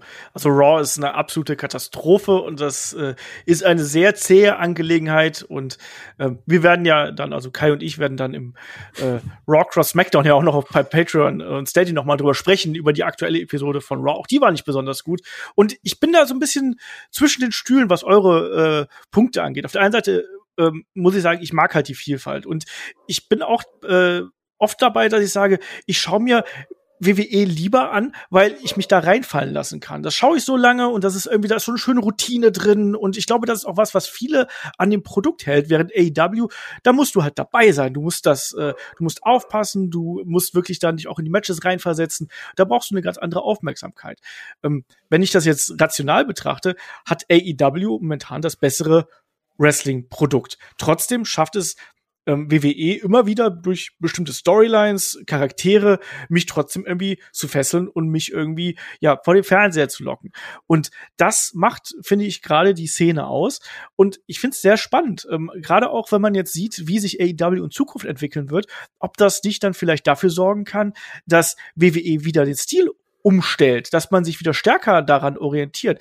Weil, sind wir ehrlich, wenn die jetzt am Freitagabend, also ähm, AEW, wenn die jetzt plötzlich bei TBS gute Quoten ziehen, wird man sich bei WWE auch fragen, so woran liegt denn das? Vielleicht müssen wir auch anders werden, vielleicht müssen wir auch wieder mehr edgy werden, vielleicht müssen wir auch Lesnar zurückholen.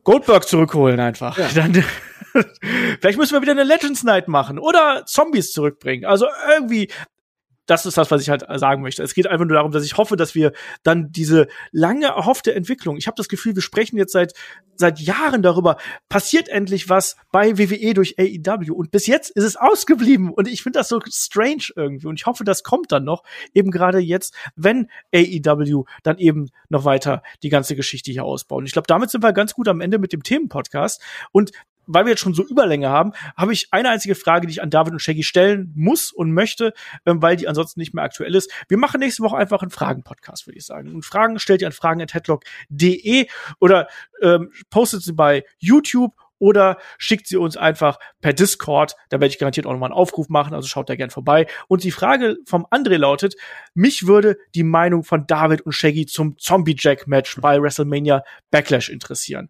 So, David, du hast gerade schon Walking Dead angesprochen. Hier hatten wir The Walking Dead, auch wenn es Army of the Dead gewesen ist. Aber was sagst du dazu? Kurz und knappig. knackig. Äh, generell habe ich kein Problem mit Trash. Äh, es muss nur erklärt werden. Es, mein Problem war einfach, die ganze Zeit bei dem Match habe ich gedacht, sind das jetzt Zombies, die ihr wirklich essen wollen? Wollt ihr die Geschichte erzählen? Sind das Wrestler verkleidet als Zombies? Dann wollt ihr das erzählen? Was wollt ihr da erzählen? Das war mein Problem, weil äh, du deutest dann halt sowas, dass Morrison halt gegessen wird, meinetwegen, und ist dann normal da. Wenn du das erklärt hättest, hätte ich kein Problem damit, aber dadurch, dass du es nicht erklärst und einfach so, ist halt so, fand ich es schrecklich. Also die Idee, warum nicht? Kann man machen. Shaggy, ich habe im äh, Review-Podcast gesagt, das wird was sein, ähm, in, an was wir uns in fünf oder zehn Jahren noch äh, bei On a Pole oder anderen Trash-Formaten zurückerinnern, zusammen mit dem Debüt des äh, Yeti oder äh, dem Shockmaster oder sonst irgendwas. Äh, wie siehst du das Ding? Ja, ich glaube gar nicht mal so schlimm, wie du es gesagt hast. Ich glaube, dass nicht, dass, dass es die in die gleiche Kategorie fällt, sondern man muss es echt mal gesondert betrachten.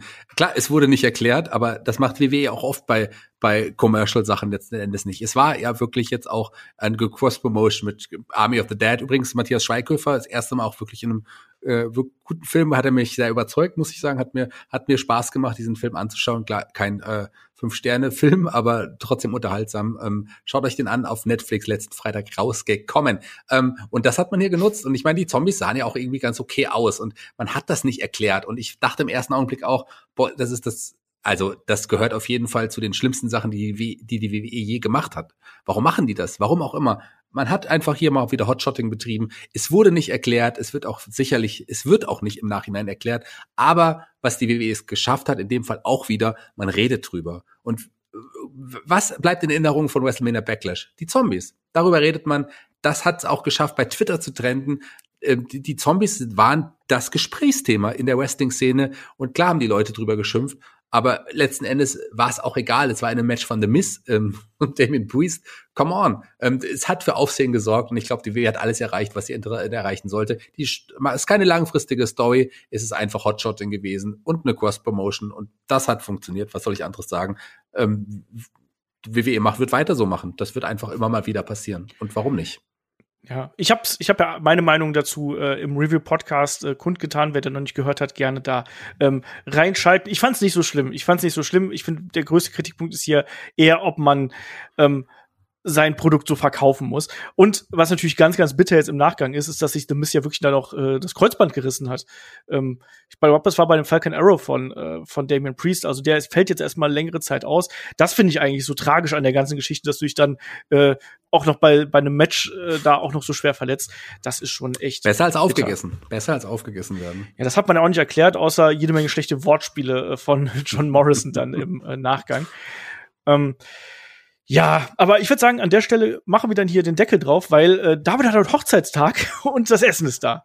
Das stimmt. sonst Ärger. Der David ist nämlich so ein guter Ehemann, dass er bei der äh, Zeitplanvergabe hier von Headlock einfach vergessen hat, dass heute sein Hochzeitstag ist. Ja, wir mussten ihn dran erinnern. ja, tut mir leid. Wie heißt deine Frau nochmal, David? Wie heißt deine Frau? Sarah. Sarah, übrigens eine sehr, sehr hübsche Frau, ähm, die der David da hat. Da fragt man sich auch, wo hat er die gefunden? Oder ähm, was wollte sie mit David? Aber David ist auch ein ganz toller Typ. Ich mag David sehr, sehr gerne und freue mich auch, mit ihm diesen Podcast ja ähm, gehalten Jetzt sei doch einfach ruhig, ich will essen. Lieber David, wünsche dir auch einen wunder wunderschönen Hochzeitstag und auch alle Hörer wünschen dir genau das Gleiche. Und wir freuen uns, dass es dich gibt und feier schön und guten Appetit. Was gibt's zu essen? Burger. Was man. Auch mal was Festliches. Ja, was willst du denn heutzutage machen? Während Corona. Wenigstens eine Kerze drauf. Genau, mach eine Kerze drauf.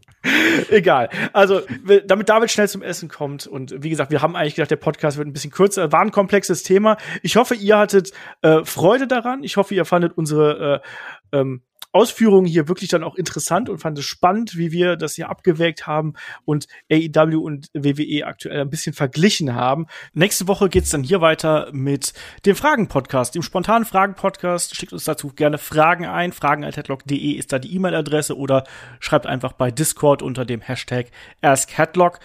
Und ähm, ansonsten haben wir natürlich dann auch die Review zu AEW Double or Nothing hier im Programm. Die Preview gibt es in der kommenden Woche für Unterstützer.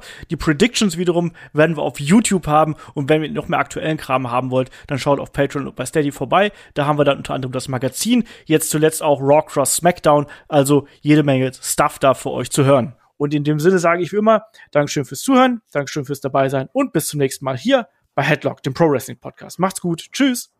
Tschüss. Burger.